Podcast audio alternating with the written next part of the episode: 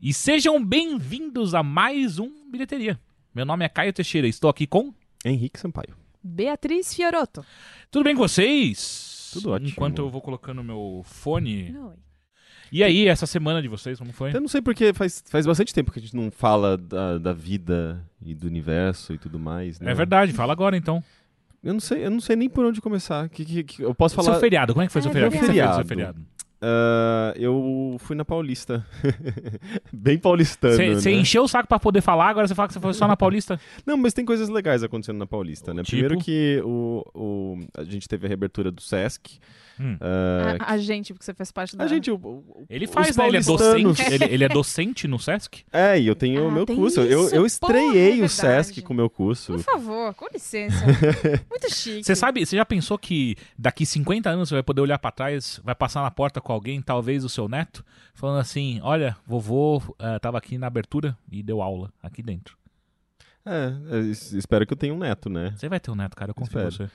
Mas, mas é, tanto é que ah, a gente estreou a sala de tecnologia e arte e tava meio caótico justamente porque ninguém tinha passado por ela antes. mas tudo bem, as coisas deram certo. Inclusive temos ouvintes nossos ah, no, Ah, no é? curso. Quem? É, a Nix, que inclusive sempre tá, partici- tá- tá participando aqui das hoje. transmissões. Oh, Nix. boa noite, Nix, e muito obrigado pela participação. Muito obrigado por se inscrever no curso. E, e- tem outras pessoas que também conhecem o Overloader, mas eu, eu não sei se elas sempre estão presentes nas transmissões. Uhum. Mas eu fiquei feliz de ver que tem rostinhos conhecidos. E. Mas, mas enfim, o Sesc ah, abriu nesse fim de semana, né, no domingo, no- e no feriado também estava tava aberto ao público, mas muita gente estava meio caótico. Eu mesmo, a gente estava tentando subir para ver o Mirante, né, que é o lugar mais Uhum. visado, porque você vê a Paulista inteira lá do alto. E não dá, gente, muita gente, assim, mesmo no horário de almoço, no dia normal, hoje, quarta-feira, e muita gente. Tanto é que a gente não. A, a gente tava tentando usar os elevadores do Sesc, que é um prédio super novo, moderno, bonitão. E são, são aqueles elevadores que você coloca o número pelo lado de fora e não pelo lado de, lado de dentro. Eu não confio neles. Então, eu, Eu sempre não- fico eu muito não- confuso. É, eu também você digita é, do lado de fora, né? E o elevador chega e você entra. E é bom que você não tenha errado, porque não tem como você corrigir Não, lá dentro. Né? Tipo, não tem nada, não tem, não tem uma telinha, não tem botões, não tem nada lá Você dentro. não sabe se você ficou parado e aí só abriu e você tá no mesmo andar? É, é- é um elevador. É assim, ele parece que ele tenta é, é, facilitar pra você, mas ele só dificulta e, e deixa mais complicado, porque você parece que muda o funcionamento. E daí um outro cara que chegou, acho que era meio que o assessor- asse- assessorista, porém do lado de fora.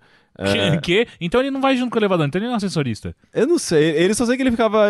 Ele apareceu pra explicar como funcionava o elevador. falar, Eu preciso desse cara pra me explicar. ele- Então, e ele falou ficar- assim: ah, para cada pessoa, é, cada pessoa precisa colocar uma vez, senão ele não vai entender que. Tem quantas pessoas dentro do É, elevador? quantas pessoas estão no elevador. Ele explicou um negócio lá, eu achei tão complexo que eu nem entendi.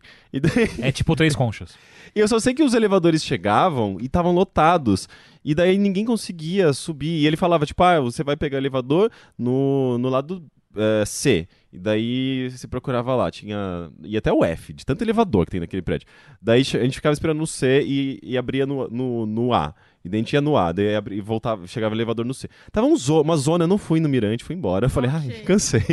Você Eu foi ia derrotado pelo, fui- pelo elevador. Eu fui derrotado pelos elevadores ultra tecno- eh, tecnológicos que, sei lá, me pareceram só eh, Bom, é a primeira piores vez- do que os elevadores de um botãozinho só, É a sabe? primeira denúncia do Overloader. Ah, Não desse- gostei, não aprovei. Denúncia. Review, review de elevadores do Sesc Paulista, nota 4 de 10. Qual foi o melhor elevador que vocês já andaram? Ah, eu tenho um. É um que dava bom dia e conversava com a gente. Ele Cê- você entrava ali, bom dia! est- é, é, é, está fazendo 18 graus em São Paulo hoje. Ele eu fica- tenho a impressão de que você vai se tornar aqueles, aqueles idosos que vai, vão pro correio pra conversar. É, no caso, eu tava conversando com o elevador. né? Viu? Se o elevador já é o Então, mas suficiente. é, é, então. O, o melhor elevador que eu já peguei, eu acho que foi numa. Uma dermatologista muito chique que eu fui acompanhar minha mãe. E o elevador dela era todo âmbar. E tinha, Âmbar. tipo, mármore e espelhos. E era tudo, tipo, uma iluminação linda. E se a sua pele não tava boa, pau no seu cu, você ia Mas- ver tudo. Mas era pra isso que você tava lá, né? Pra dermatologista. Mas justamente, quando você sai lá com todo o resultado de toda aquela pele, você deve se sentir, ah, Beyoncé. Mas eu tô. Eu, eu, eu visualizei um elevador meio. meio art deco, assim, meio antigo. Ele era, ele era, ele tinha é, arabescos. e- Mas o prédio era antigo? Não, era, era tipo, é chique ser retrô, entendeu? Ah, entendi. Porque eu tenho medo de elevador antigo. Aqueles que tem É aquela porta portinha de, de metal. Porta Tenho medo. pantográfica. Portográfica? Pantográfica. Pantográfica. Pornogra... Porno... Pantográfica. O- os elevadores que eu fui foram dois. Um que é ali na. Em toda a sua é, vida é só porque era um dentro do outro. E aí, o, o primeiro era ali na. Aquele que a gente foi lá da Zódio. Ah, da Zodio, ele tem... Ele dá pra morar uma pessoa lá. É, é, cara, é Ah, aqueles 4 enormes. metros quadrados de Sim. elevador, saca? Geralmente- É um cômodo. Geralmente, lojas eh, de, de- Tipo, Leroy, Leroy, Leroy, Leroy Merlin da vida. Inclusive é esse. Esse era na Leroy Merlin. Ah, é? É, então, É, e- é, e é. essas lojas têm uns elevadores gigantes. Porque vai- chega a gente com um carrinho com, sei lá, umas, uns pedaços de madeira gigante, coisas uma grandes, casa. né? Se você tá com uma casa, você consegue fazer no elevador Sim. ali. E o outro foi o elevador quando eu, eu fui assistir a, a peça Sleep No More, que é a maior peça que existe no mundo lá em Nova York, que o elevador era. Esse, ele tinha as portas pantográficas, Aham. pornográficas. Aham. e aí era muito legal, porque ele era gigantão também. Ah, e uma vez eu entrei no elevador de carros. Porque na Riot o meu carro fica dentro do elevador às vezes. E aí é da hora. É meio estranho, porque você acha que você vai morrer lá com os, os vapores do, do, do carro, né? Mas. É tipo, é tipo uma balsa. É tipo uma balsa. É tipo uma balsa, É ela tipo uma cima. balsa vertical. É, ela, ela sobe ao invés de de- É. ir pelo mar. É isso mesmo. Olha só. Né? nunca tinha pensado dessa maneira. Mas enfim, uma pergunta que eu tenho pra você, porque eu acho que é importante que você conte ah, que alguém no nosso chat do YouTube, na, na nossa gravação ao vivo, fez a questão de te lembrar de que você foi, que eu acho que você não lembra. Hum. Show do Radiohead. Verdade. É porque, na verdade, eu não pude comentar, né? Na semana passada a gente teve entrevista com a Penelope Jean. Ouçam, ficou muito divertido. Ahn, mas sim, teve show do Radiohead há uma semana e meia, a essa altura. E foi incrível, né? Porque foi meio catártico, assim, pra mim, porque eu gosto muito de eh, Flying Lotus e de Radiohead. E Flying Lotus abriu o show do Radiohead. Além de outras bandas também, Aldo, eh, Aldo The Band, que é, é aqui de São Paulo. E teve também um projeto de um dos guitarristas eh, do Radiohead, que é um negócio muito loucão, tipo, meio árabe, meio in- in- é indiano, na verdade. Eh, tinha e George Harrison, all over again. Oi? George Harrison. Ele fez o mesmo É, é uma pira bem, bem anos 70, assim, bem, bem George Harrison. Ah, mas ah, Flying Lotus foi incrível pelo muito também pelo fato de que ele, ele tocou o tema de Twin Peaks, assim, tipo, do nada. E eu fui até o chão nesse momento, não literalmente, né? Tipo, foi meio. Você desceu até o chão, rebolando. Caralho, Caralho, mandou saiu sarrando até o chão com o... Não, tá mais fácil dizer que, tipo, eu fui até o chão, dançando. tipo, porque eu desmaiei mesmo. Então, foi meio. Eu senti que foi pra mim esse momento, sabe? É que, tipo, como, como assim? Esse é o famoso esse momento é meu. É, é meu, né? E daí, Ok. tan- tanto é que foi engraçado, assim, que ele falou, antes de tocar essa música, né? Ele falou, alguém pediu pra que eu tocasse isso aqui. E, de repente, ele tocou o tema de Twin Peaks com, do jeito dele. Tipo, ele é um, ele é um DJ... eh, ele faz um trabalho de hip hop, eh, mas ge- geralmente não tem muito vocal, normalmente, e é bem experimental, bem loucão, assim. Eu, eu, eu adoro o som dele. Se. E- e- Só e uma quando- pergunta. Ah. Se não tem vocal e é bem experimental, como que você sabe que é hip hop? Batida? Hã? Ah, sim, a batida, música o em BPM, geral, é, hip hop é, é- é mais pela estrutura da música do que pelo vocal. O vocal Hum. é, é, é quase que um bônus. É porque tem um experimental no meio, daí eu fico perguntando. não, não, dá pra, dá pra sacar. Ahn, e tanto é que depois eu fiquei me convencendo que. Será que não fui eu que pedi pra ele tocar, sei lá, no Twitter em algum momento? tipo, Ah, é tipo quando você tá num show e a pessoa aponta pra uma direção geral e você fala, aponta pra mim. ok. Porque, tipo, foi tão mágico, assim, foi- eu me senti, tipo, tão... E, e- eu provavelmente já, já mandei algum tweet pra ele em algum momento, mas certamente não fui eu que... Sabe, eu não fui a razão pra ele ter tocado aquilo, eu- Ok. mas eu gostaria de ter sido. E, e o show gente, do a gente pode Radiohead... dizer que foi, se você É. ficar feliz. Eu acreditar que, que foi, né? Ah, e, o Radio- e o show do Radiohead em si foi bem impressionante. Foi um show de duas horas e meia, assim. Eles tocaram vinte e poucas músicas de todos os álbuns, praticamente. Eh, inclusive, eu acho que... cara, eles, eles tocaram coisas bem antigas e, e é meio impressionante, assim. Eles tocaram Fake, Fake, Plastic Trees, que eu achei que eles Ah. nem tocavam mais em shows.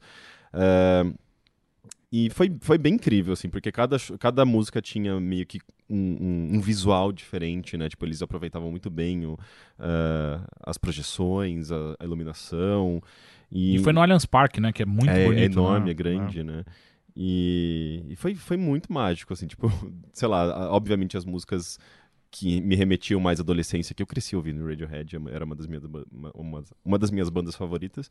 Então, tipo, eram momentos muito, sei lá, emotivos mesmo, sabe? Eh, eu acho que não só pra mim, mas pra todo mundo ali, sabe? É uma banda, sei lá, que tem muito tempo, né? Eu acho que tem muita gente que tem memórias afetivas com essa banda, então... Então foi bem foda.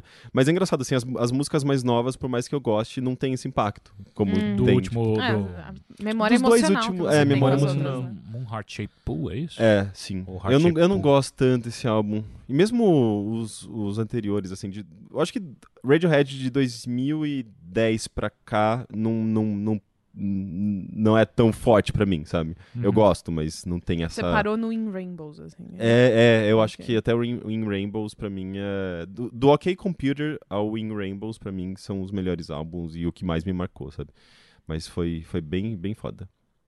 Pode continuar. mas, mas acho que foi isso de, de Radiohead. Será que teve algum, algum momento? Eles tocaram. A, a minha favorita deles é o No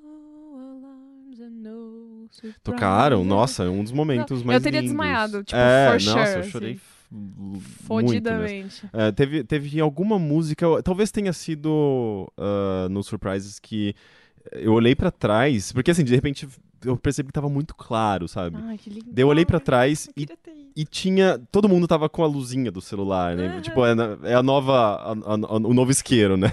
Da, da- Bem mais eco-friendly, tá? É, bem mais eco-friendly, mas sei lá, bem mais Black Mirror também, né? É. E. E, cara, é meio. Eu, eu só acho normal. é meio minha mágico, assim, tipo, parece que são opinião. Estrelinha. muitas estrelinhas, assim, sabe? Ai. Tipo, centenas e centenas de estrelinhas.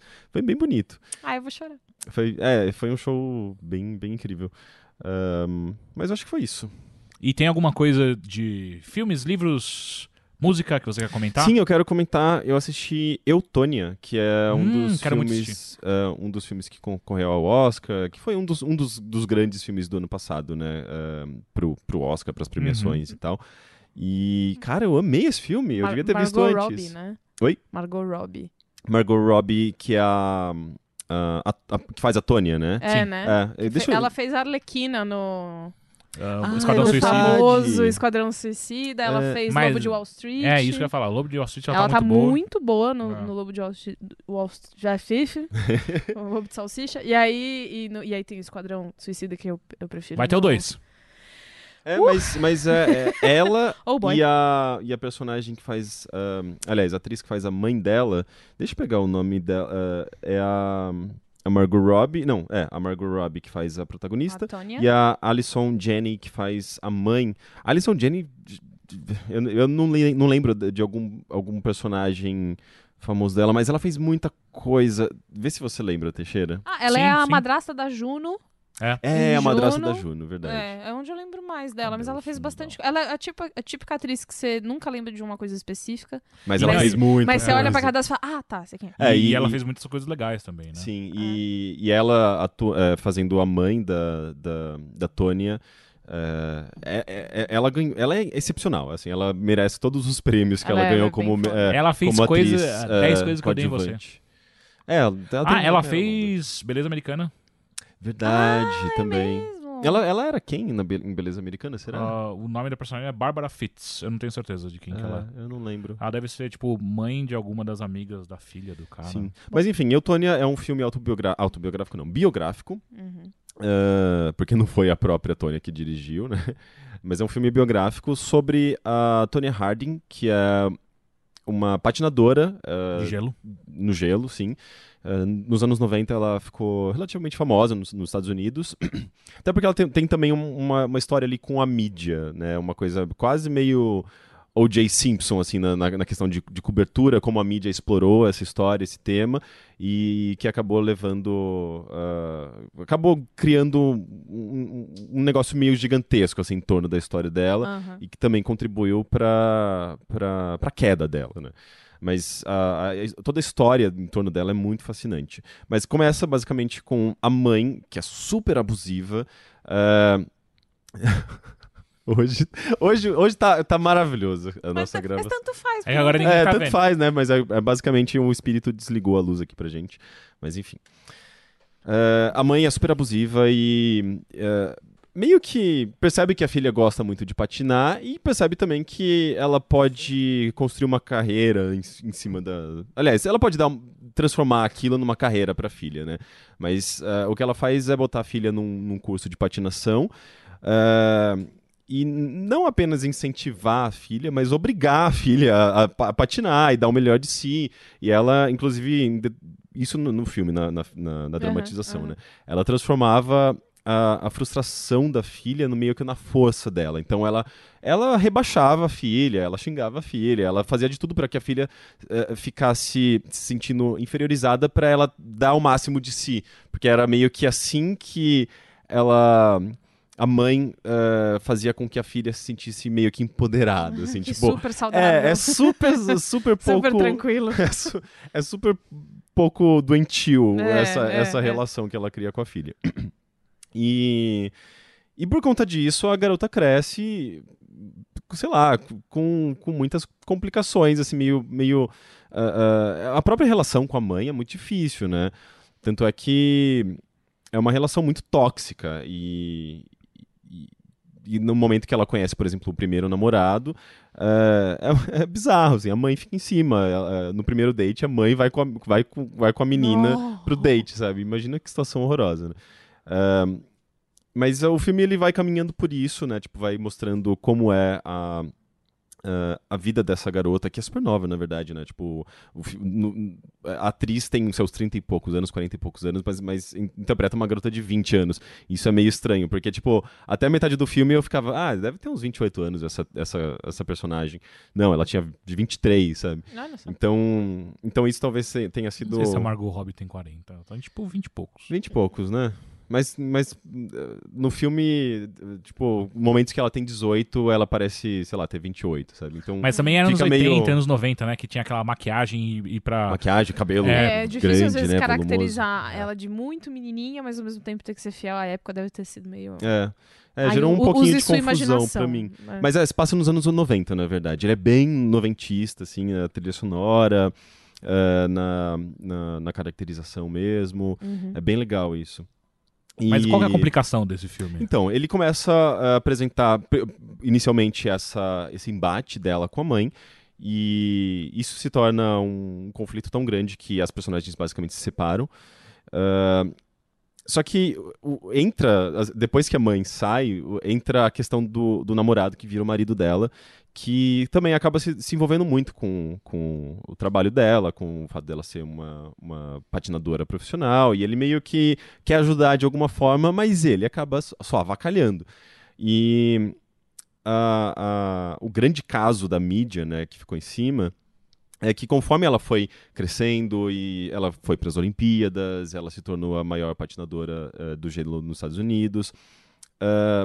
me- paralelamente começou a rolar um, um caso meio esquisito, que ah, no momento em que ela estava se preparando para, eu acho que para a segunda participação dela nas Olimpíadas, uma outra patinadora teve al- alguém chega com um bastão, alguma coisa e dá um tipo uma batida muito forte no joelho dela, Au. obviamente para impedir ela de participar das Olimpíadas ou ou enfim, para prejudicá-la. Uhum. E, e, obviamente as pessoas começam a desconfiar da, da Tony Harding, porque ela, é- elas são meio que rivais, elas estavam competindo pela mesma vaga. Então eh, começa a rolar uma investigação aí por trás disso, né? E assim, tem, tem, tem o, o, o caso histórico, a gente sabe o, o que aconteceu, mas ao mesmo tempo eu não quero, eu não quero falar sobre isso, Não, porque, tipo, já ninguém. dá, aqui né? no Brasil ninguém sabe dessa história. Então é meio que dar spoiler do filme, porque eu assistindo o filme eu, eu achei legal esse mistério, sabe? Nem, nem é como se também, tipo, fosse um puta mistério. Assim, o filme deixa bem. Ele não é um filme de, de mistério. E nem, também não é um filme policial. É, é, ele é um drama uh, meio cômico, inclusive, assim, ele é bem engraçado. Mas tem um momento que ele, ele se foca. Ele, tanto, é, tanto é que ele chama, ele chama esse momento de O Incidente. que, que, inclusive, é uma coisa legal. Assim, o filme ele é bem. uh, uh, ele quebra a quarta parede em alguns momentos.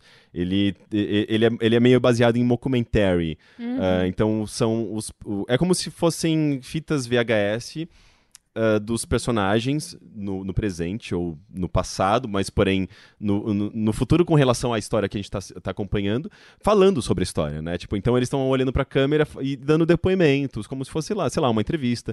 E daí a sei lá, ela lembrando dos eventos, o marido dela, eh, ou ex-marido no caso, né, porque ela se para depois, Uhum. eh, lembrando também das coisas do ponto de vista dele, e obviamente defendendo o ponto de vista dele e, e mentindo no processo. Então é, é interessante, sim, essa coisa de, de como ele, ele, e- ele, e- o filme é um flashback, eh, e como ele intercala com essa, essa entrevista, e ao mesmo tempo, nesse flashback, né, nessa história principal, os personagens olham pra câmera e fazem comentários. É tipo Ah. meio, é meio anos incríveis, assim, sabe? Então ele quebra a quarta parede em vários momentos, às vezes é, fazendo um comentário que, que nega aquilo que foi dito na, na camada de entrevista, sabe? Você percebe claramente que as pessoas mentem, as pessoas é, é, elas não necessariamente se sentem confortáveis para lembrar de alguns aspectos, de alguns assuntos. Aham. Então é, é muito legal como ele brinca, sabe? É um filme muito divertido, né? tem essa linguagem divertida, dinâmica pra caramba.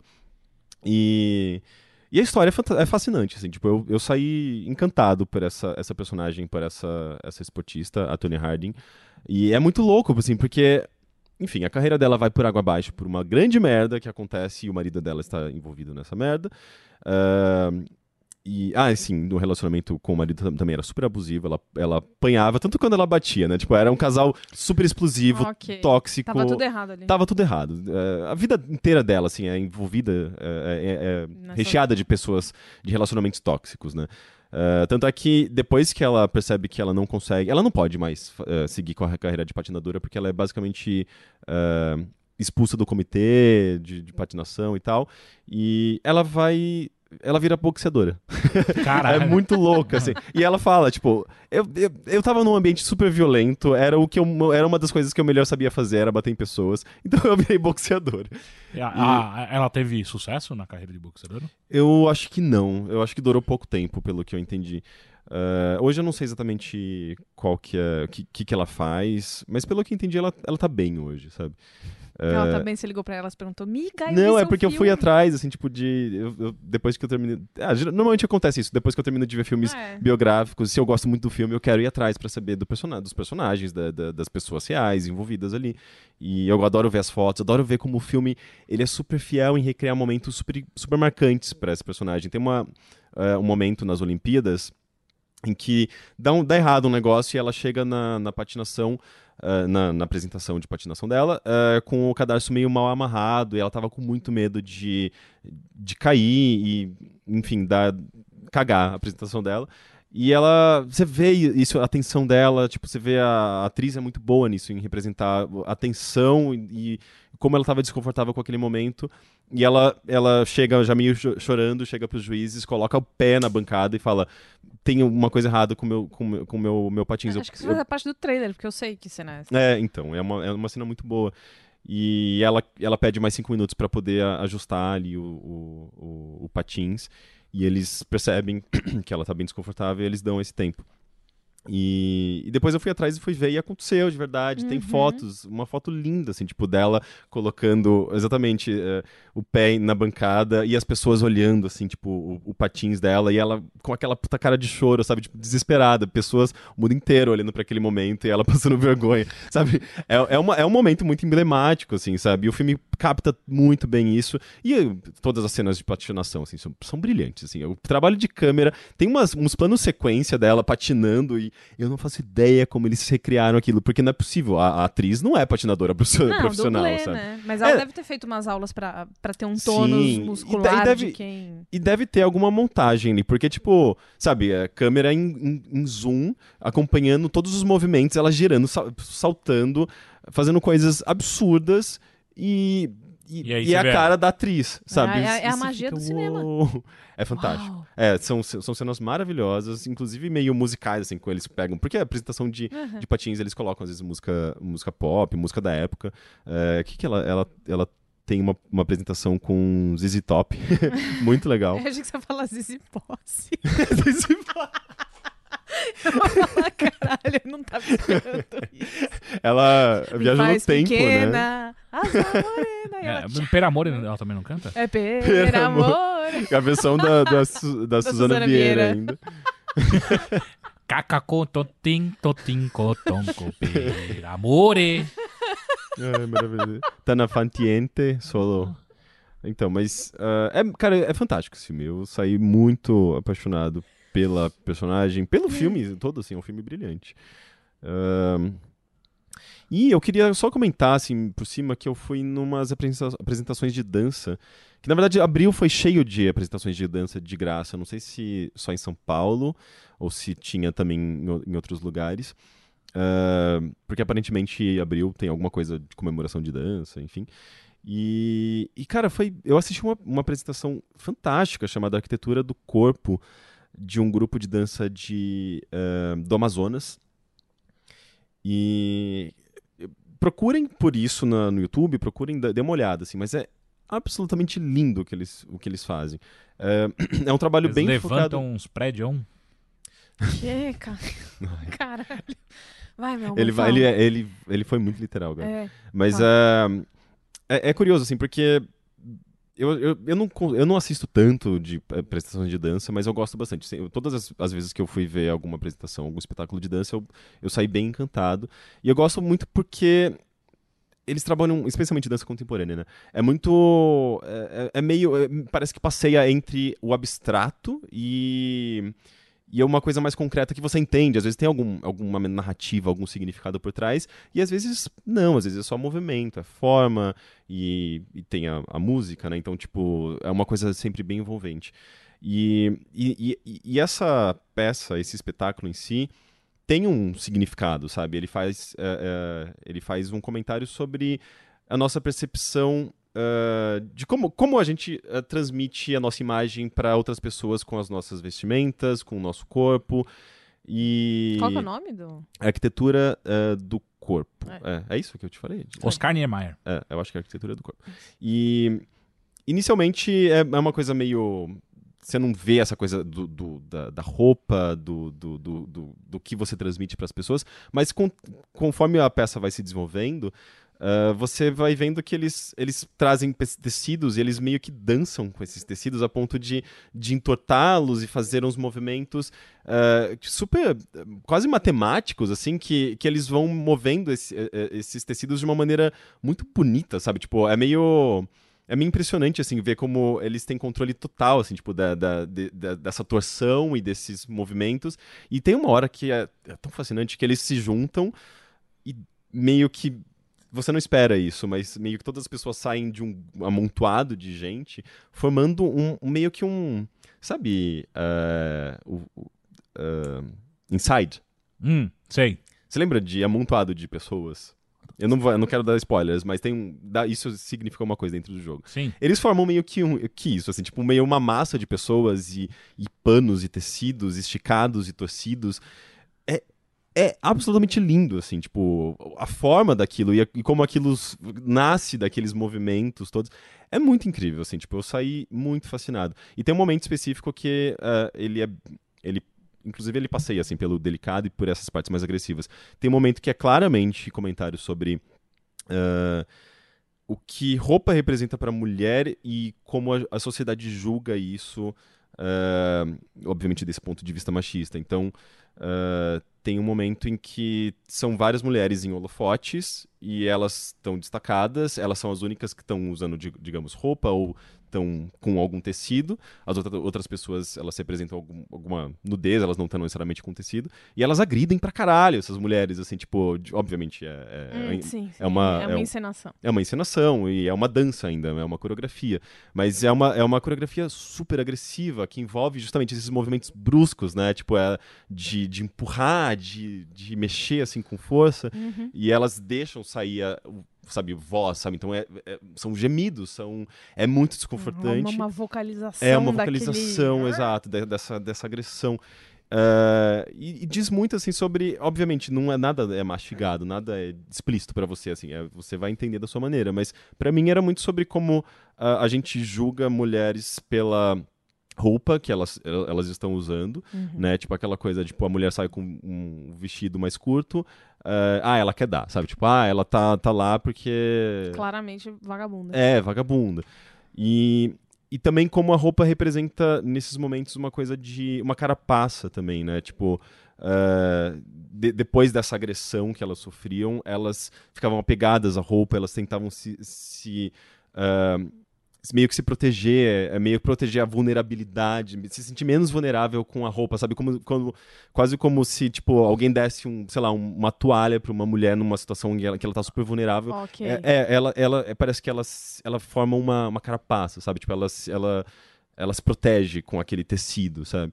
E isso era, isso acontecia também. É, é meio, sabe? É justamente muito desconfortável, mas ao mesmo tempo é muito é legal que eles estejam mostrando isso com É, dança? Exatamente. É que enquanto você fala, e principalmente essa- isso agora, exatamente que você falou de, de ser desconfortável e se tentar se cobrir, é, enquanto você fala, eu me sinto desconfortável, Uhum. porque é muito, principalmente pra mulher, tipo, quando a gente tá, ah, roupa curta, quer dar, aí tá com a roupa muito grande, também é, é meio carola demais, Uhum. ah, não tá querendo Sempre nada. tá sendo É, julgado, né? Tipo, nunca tá bom. E essa parada é que. É que eu sinto isso e outras amigas minhas sentem isso. Não sei se outras mulheres é, é, sentem isso também, mas. Quando a gente vai se proteger, a, a, a agressão física que a gente sente o tempo todo, ela é muito sexual, né? Então tem Uhum. peito e tem bunda. Então a coisa que a gente mais quer é se encolher e se proteger e virar uma bolinha, sabe? Sim. Então é- faz muito sentido isso do, do, do- do pano e de se cobrir, porque é, é- Eu tava com vontade disso enquanto você falava da agressão. Então calcula o, o- o quão acertado isso é, sabe? Uhum. É, eu achei muito legal. E termina de uma maneira muito linda, assim, que é. Ele vai pro Spoiler? oposto. É, Spoiler da dança. eu não sei, se- porque na verdade eu sinto que é tão mais pela, a, a questão sensorial. spoiler, é. Porque não é. Ca- Cada um vai ter a sua. É, a ele sua é bem, ele é bem ali. abstrato, assim, É. também. É muito sobre você eh, ver aquilo e sentir. E, e- sensações, emoções, né? Uma coisa que você interpreta na hora mesmo. Ah, mas ele, ele, ele sai dessa agressão e vai pra uma coisa que é muito mais delicada e bonita, que é a, a nudez consensual com pessoas, inclusive eles vão se despindo. Ah, só que justamente a, a nudez confortável. E, e Uhum. termina tão caloroso e bonito, sabe? Que são pessoas eh, se despindo e confortáveis com a situação e se sentindo confortáveis com o corpo e sensuais e, e- nossa, é lindo assim, tipo, eu, Que vontade de ver. Cara, é muito bonito. Eu, eu depois de ver, ver essa peça, eu fiquei, eu preciso acompanhar mais dança, sabe? O- Tipo, Onde tá isso? então, tava em cartaz no, eu não lembro o nome do teatro, mas é um teatro que fica na Vila Mariana. Eh, É um teatro municipal mesmo. Uhum. E essa, todos esse- esses espetáculos que estavam em cartaz em abril estavam de graça para a população mesmo, tipo, ah, eu acho que em São Paulo mesmo. E, e eram di- diferentes eh, grupos de dança, diferentes estados se apresentando. Muito legal. Eu queria, pena que eu não consegui falar antes, né? de- eu, não- eu só fui descobrir no final de, de abril mesmo. Eu peguei as últimas apresentações. A última que, que, que rolou, acho que foi no último domingo mesmo. Mas ah, geralmente eles é, eles levam para outras cidades o mesmo es- espetáculo. Então, se você ficou interessado, procura por é, arquitetura do corpo. É, eu não lembro se era grupo de dança Amazonas ou alguma coisa do tipo. Que eles certamente vão apresentar em outros lugares. E, e procura saber também, sobre dança na sua cidade, que é. é, é uma, é- eu sinto que é uma arte muito. é, ignorada em geral, assim, parece que de todas as, as artes que a gente conhece é uma, uma das que a gente menos comenta mesmo, né? Aqui, aqui mesmo no Bilheteria a gente fala de vez em quando de teatro, musical, de série, quadrinho e tal, É, mas dança, é muito raro, né? é. E é- e eu sempre saio, saio tão fascinado com quando eu vejo uma coisa muito incrível como, como aconteceu agora. Então procurem se vocês ficarem, ficaram interessados. Pia, Oi, tudo bem? tudo? Me conta, como foi a sua, sua semana, seu feriado? Ah, então, no feriado, é, antes de eu falar das, das duas coisas culturais que eu tenho pra Hum. falar, eu fiz pão de queijo frito. Puta que pariu, é verdade. Caralho, vai tomar no cu, Nossa senhora. porra! Ok, Ô, abri- abrimos sério, porteira. sério, sério. Eu comi uma quantidade obscena desse negócio. É que o que aconteceu é, como no, no último Masterchef. é, não, no último podcast que eu, que eu fiz, que eu falando sobre coisas que eu gosto e tal, falei sobre Masterchef. Gosto muito de Masterchef. E na, no episódio da primeira tem, ah, no primeiro episódio da temporada de agora, uma menina entrou fazendo uma receita de pão de queijo frito. Porra! E sério? deu muita É, vontade. e o bagulho entrou na- no, no, no, no, no, no Masterchef, tá ligado? Tipo, só o pão de É queijo que frito, velho. pão de queijo já é maravilhoso. É. Qualquer coisa frita fica Mas muito você melhor. Mas então- aí- imagina mas que você é vai que- entrar com um bagulho desse no Masterchef, tá ligado? Aí o que rolou foi. fiquei- ficamos com isso na cabeça um É? tempão. E aí no, no YouTube. Eu, principalmente. No YouTube do Masterchef, que foi onde eu vi, você pode ir lá e, e ver e fazer em casa. Isso não foi, é um merchan. Foi onde, mas poderia ser. É, Enfim, foi lá que eu vi e aí eu fiz a receita e. Mano. É? É, você não espera que vá ser tão da hora, mas é porque ele fica crocs por fora, sabe? Uhum. E ele fica sequinho. E aí por dentro existe toda a glória de um pão de queijo. Mas, mas é e a basicamente gente jantou pão de queijo. a frito. massinha normal do pão de queijo, só que em vez de Exatamente. você assar, você frita. Isso, só que assim, é, como eu nunca tinha feito a massa do pão de queijo em casa, eu não sei se as proporções são diferentes por ser frito. Frito. Uhum. Nunca tinha feito assado antes. Só de, de comprar congelado no mercado. Então, Ah. É, eu também eu nunca fiz assim do zero. É, Vai- então, vai mas o é quê? bem fácil. É Polvilho? polvilho azedo, polvilho do... ah, menina, aí meninas e meninas de casa, peguem a, a caneta. Então vai polvilho doce, polvilho azedo. Vai 150 gramas, é porque eu decorei porque eu tive que medir. é, de queijo da Serra da Canastra, meia cura. Eu não sei que queijo é esse. É um queijo meia Queijo- cura queijo é, Mas pode ser qualquer um ou Não. tem que ser Não, esse? tem Não, que tem ser que ser. esse por causa do, da, da textura dele e por causa do gosto. Uhum. Tem meia cura, queijo meia cura. E, e aí depois outras 80 gramas de parmesão, enfim, mano. E aí mistura tudo, dá uma escaldada com leite, com óleo, com água e vira, Depois uma, frita. Vira uma maçaroca e você frita e parte pro braço. É Nossa, muito foda. mu- Ainda mais que eu tô com fome Eu, agora. eu vou fazer pra você. Depois eu trago É muito bom. Eu aceito, viu? E aí? E Então, dá pra reachar. Dá pra rechear. reachar. Dá pra reche- Dá rechear. pra dá pra rechear se você quiser. Dá pra rechear. Eu, o? Caio, Caio Teixeira é contra recheio doce em salgado, mas você pode se você quiser. Ah, mas tipo, Mas, rechear. mas se quiser, pode. Qual, qual seria a ideia de, re- de Ah, recheio? é, uma de- duas fizeram, né, no Masterchef. Uma É. delas colocou goiabada dentro, É né? um quadradinho de goiabada, porque queijo com goiabada. Funciona, é, goiaba- goiabada é bom com queijo. É, mas então. é, eu vou falar. é, uma coisa eu vi nesse final de semana e a outra eu terminei faz tempo, mas não falei aqui, que foi o La Caça de Papel. Ah, sim. Inclusive, estrearam a se- a segunda temporada agora ou não? É, é, que é a segunda parte. A Casa de Papel não é uma, uma série original Netflix. Ela é da TV, de uma TV espanhola. TVE. Será que é TVE? Eu acho que não. TVE é espanhola, não é? Que? Não tem uma Que TVE. Tem um tem, I- tem, a, e- te- e- tem a um- TVE, que é TV Escola. que é tipo. TV Uma Escola produção original ela- TV Escola. Não. Mas então, é, da- é de um canal espanhol. Eu fiz uma pausa dramática pra beber água. E aí, é uma história é, basicamente sobre um cara, tem esse cara, e ele é, tipo, muito foda dos crimes, e eles juntam um Dream Team de bandidos. Naquelas, né? Mas aí. É mas uns malucos que não tem nada a perder. Eu tô cantando a sinopse. Então, mas É. é aqueles bagulho que não tem nada a perder, não é? Então. Mas é tipo uma É, coisa eu- meio GTA V, assim, tipo, de eles vão mo- mon- Meio montar... Ocean's Mas Eleven. aí eu, não- eu não sei, porque aí no caso eu não posso opinar. Entendeu? Tá, De é GTA uma coisa meio... Ocean's é, Eleven. É, Ocean's Eleven. Ah, né? é, é, é, exatamente. Então, assim, é, é um- é o Dream Team, na- no primeiro capítulo é isso que você entende, de, pe- de bandidões do caralho que vão. Cada um tem a sua Especialidade. especialidade. Então, fulano de tal assaltou vários bancos. E tem o fulana de principal que é o tal. que só faz merda. Então, aí e- o- esse, esse cara, esse grande cara é o professor, ele junta essas pessoas, então vamos assaltar, vamos fazer o maior assalto da história da Espanha, vai ser ridículo. Então, ele- cara, e assim, é, ah, durante a série eles têm tudo programado, é, é um roteiro. Eu, eu assisti tudo, é dividido em duas partes. É muito legal. Muito legal. E, e, assim, o, Casa de Papel sofreu aquela coisa horri- horripilante que é: Meu, você tem que ver La Caça de Papel. Nossa, o que você está fazendo que você não está vendo La Casa de... Nossa, porque você já viu La Casa... E aí, assim, aí vira piada sobre isso e é insuportável. É, eu, eu não tive vontade porque eu não aguentava mais. Porque, vi as ai, pessoas você falando tem de Casa que de ver. Papel. Não, porque agora eu só vejo. Tá, tá, tá, Não, e tá, eu tá, vi tá, o trailer eu fiquei, ah... tá. É, uma então. série inteira sobre um, um, um crime, assim, tipo... Mas aí por que que eles... Por que que segura? Hum. Porque a linha narrativa é muito, muito, muito bem pensada. E existe um recurso que, que guia a história de dois personagens muito bem guiada, que é a música italiana chamada Bella Ciao. Eu já conhecia... Suza- Susana, Susana Vieira, interpretação. Sim. Como que é? Ia ser muito bom. La bella ciao. Então, a... o que rola é, tipo, eu já conhecia essa música antes por causa do meu avô, minha família é muito italiana, então eu eu já conhecia ela. Muito diferentona eu, né? Eu já sabia antes de ser legal. Enfim, e aí essa música, ela é da Segunda Guerra Mundial. A, a melodia dela data de muito antes, mas a letra dela fala basicamente sobre um cara que quer ser levado da própria casa e está disposto a lutar junto com os revolucionários e morrer pela liberdade. Bela tchau é ele se despedindo da esposa, tipo, bela tchau e tal.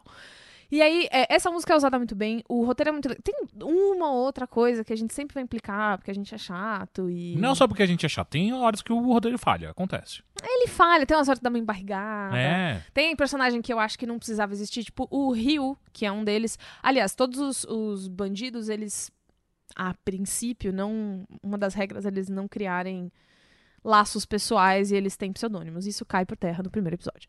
Mas aí o que rola é, tipo, cada um deles tem o nome de uma capital. É. E aí tem o Ryu, que é o menino mais novinho, que é o mais bobinho e que. Hum, Esse moleque é chato pra caralho. ai, às vezes não precisava estar lá.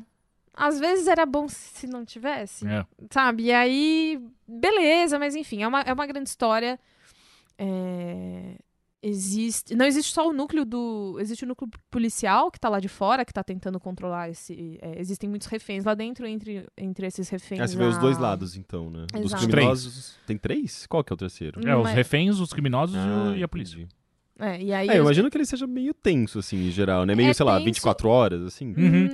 É, ele meio que rola até aqueles negócios, tipo, 4 horas de assalto, 5 horas. É. sete Ah, ele é horas. bem 24 horas. 86 horas de atraco. E aí rola uma parada que você sai meio que falando espanhol na sua cabeça, assim, um tempinho xingando em espanhol. É, é- é bem legal. É, porque eu, eu acho que eu nunca vi uma série em espanhol. Eu, eu eu gosto acho que eu muito, nunca tinha visto eu gosto também. muito de, de- cinema espanhol. uh, Eu gosto Tipo de Hack. cine- Cinema argentino, é, medianeiras. argentino também, né? medianeiras. é muito Medianeiras bom. é tudo. mas, mas série eu nunca tinha visto. Então, e aí é, a... o roteiro é muito bem escrito, existe tudo, tudo é amarrado de um jeito muito legal.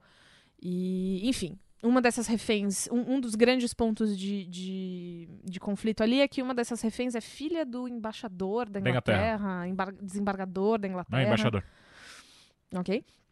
Isso eu lembro. Eu assisti, o, o pouco assisti, eu, É que eu lembro dessas meio coisas. mais ou menos comigo. É. E aí, enfim, o que vai rolando é, é, é a polícia, de repente você tem ali uma La polícia... polícia. La polícia é muito corrupta. Sentiu esse sotaque? Não foi pelo Duolingo isso, foi por conta. Enfim, é... Se tivesse feito Duolingo, não ia ter sotaque. Eu descobri que eu consigo levantar a mesa sem querer com o pé. Eu não sabia que eu era capaz de fazer isso. Teixeira, ele é quase virou a mesa do nada. Eu não... Ainda bem, e é logo nessa Ai, que não tem vídeo.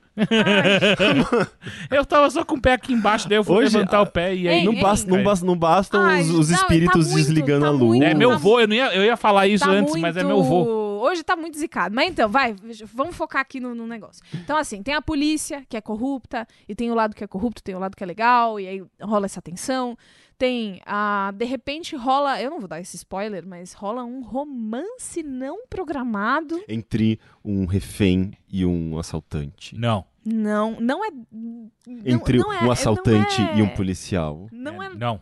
Calma. Droga. É entre duas pessoas fora que não tem nada a ver no filme, nem aparece. Ah. Seria muito legal se fosse um, um romance entre justamente as forças op- opostas. É, então, mas aí eu não vou falar. Eu, eu não, eu, não, eu não neguei nem, Tá. nem confirmei nada, entendeu? Você tem que assistir, enfim. Eu recomendo, não acho que, que não, não vou dar aquele chilique da internet. Você tem que ver. mas se você achar legal, é, se você tiver com vontade, vai na minha que é sucesso. A minha única crítica, que inclusive escrevi sobre isso lá no Judão, que é onde eu sou redatora agora, você pode ir lá, judão.com.br, é, não precisa da terceira temporada. Netflix sentiu, é, é a, é a série de língua não inglesa mais vista.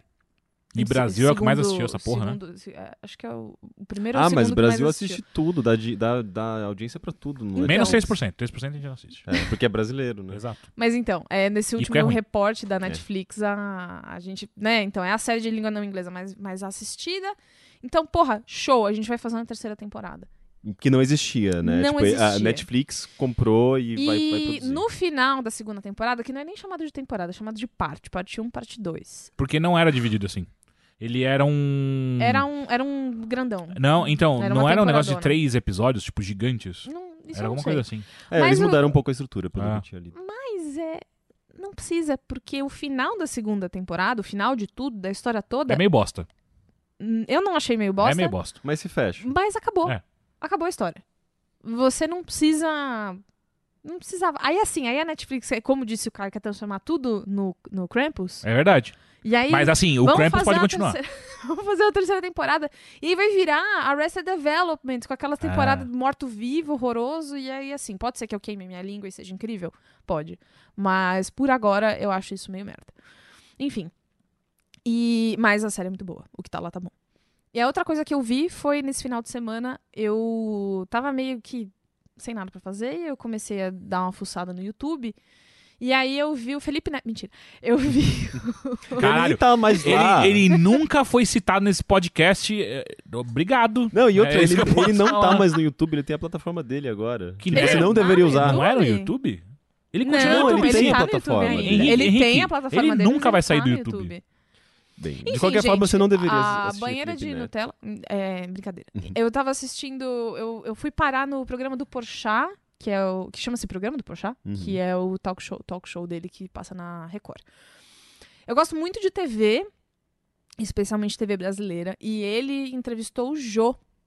Ah, é? E- pois é. É, recente? é a última entrevista do É jogo. recente. Que loucura. E foi muito, muito, muito legal se você honestamente se interessa por o que, que é a TV brasileira por uma pessoa que passou por boa parte dos canais e, e viveu boa parte dela.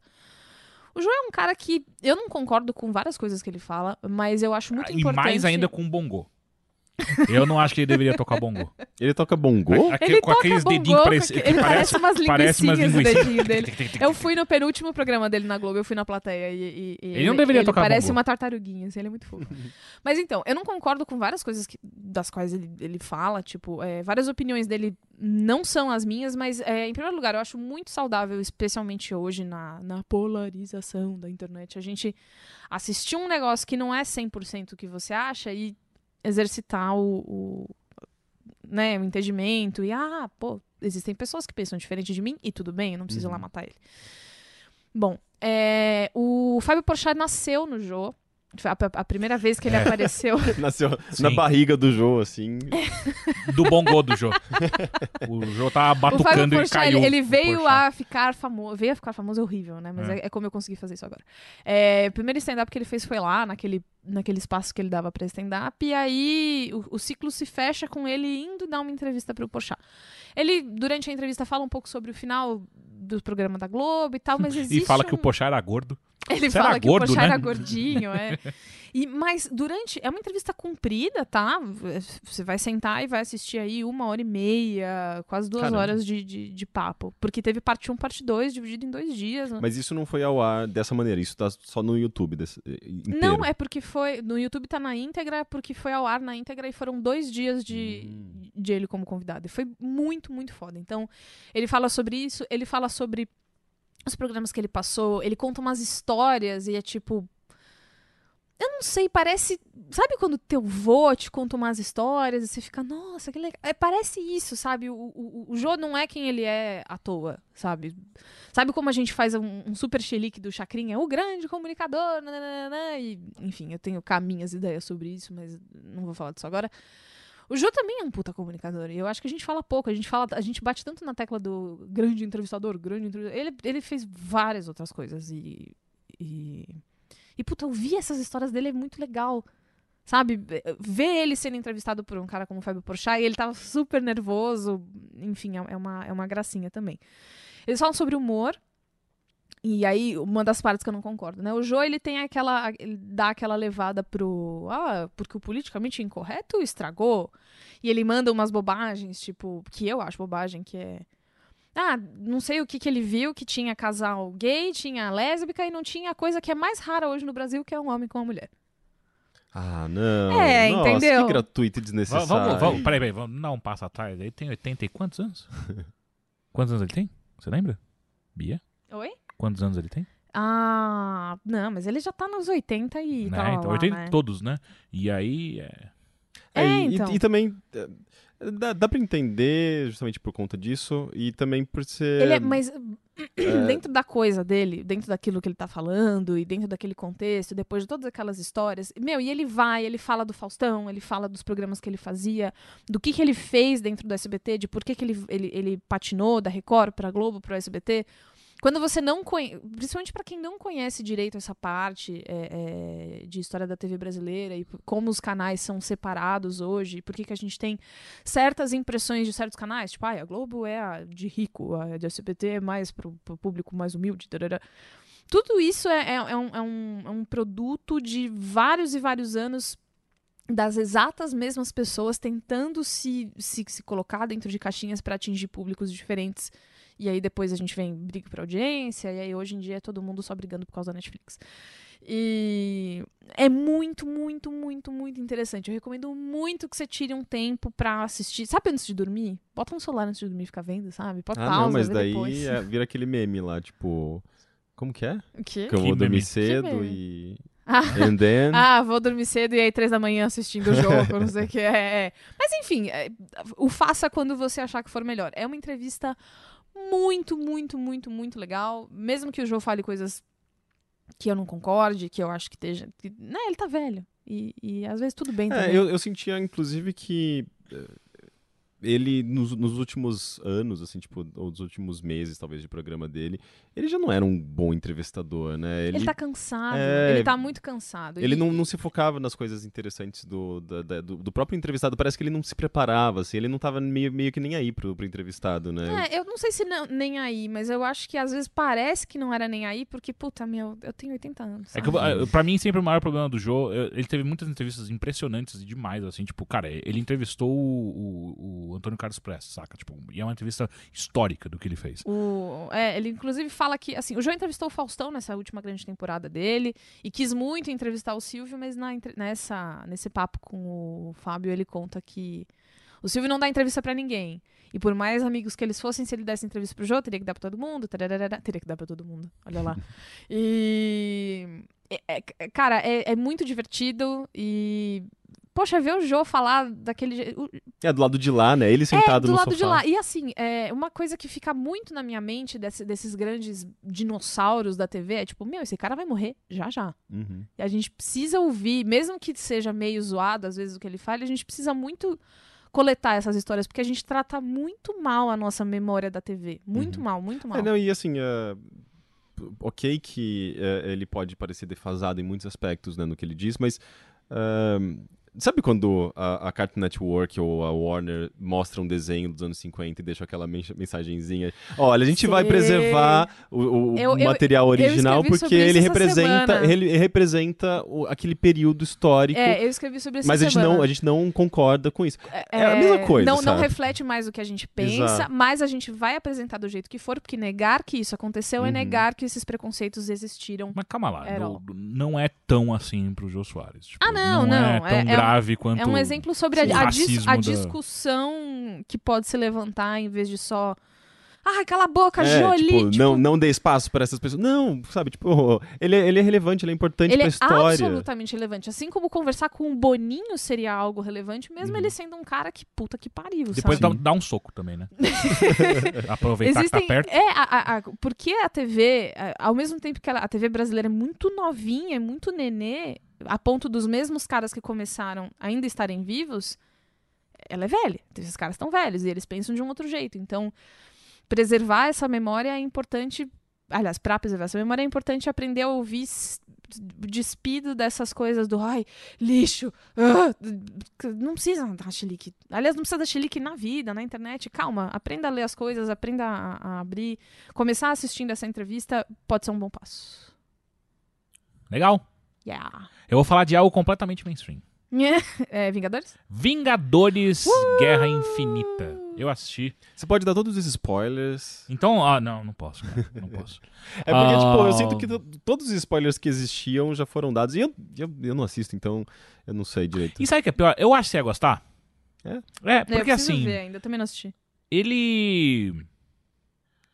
Olhando de uma, de uma maneira um pouco mais cética e um pouco mais histórica, ele é a culminação da nossa cultura ocidental atual. É, é inegável. Tipo, ele tem tudo o que exagerado que a gente considera hoje em dia como cultura mainstream, cultura pop.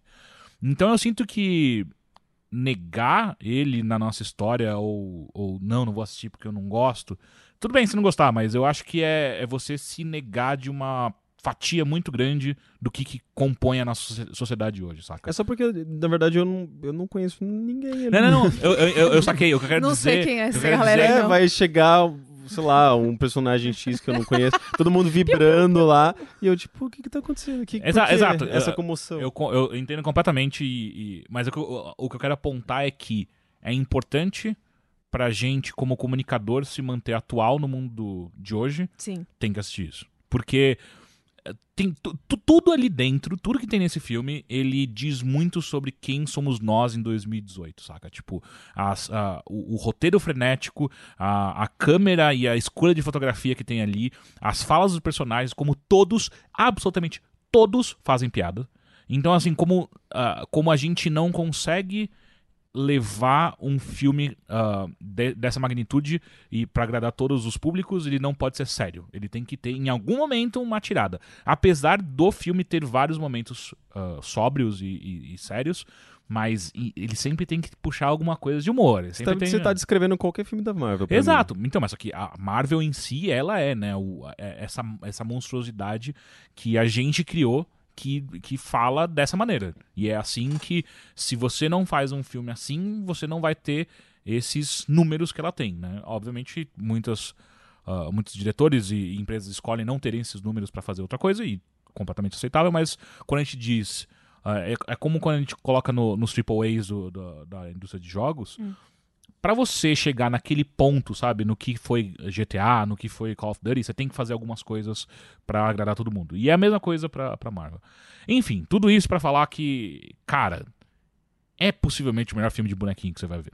tipo assim, cara, não. de bonequinho de arminha. É, não, não, não tem nada maior do que isso, saca? Tipo, Mas você diz assim, com relação ao que? Valor de produção? Só Tudo. porque tudo, tudo. é um tudo. filme ah, que você tem... É um filme muito caro, obviamente. Sim, tem o quê? sim, sim, tipo, sim.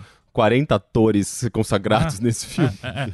Tem tanto ator que muitos deles falam, tem duas falas no filme inteiro, saca? O que precisa Ah. caber, né, todo mundo. É, né? não dá- Fala rapidinho aqui. Eles, eles aparecem todos numa única cena, será? Tipo, eles devem ter olhado pra Mercenários e falado assim: ah, vocês acham que isso daí ia ter bastante ator consagrado junto? Então calma aí.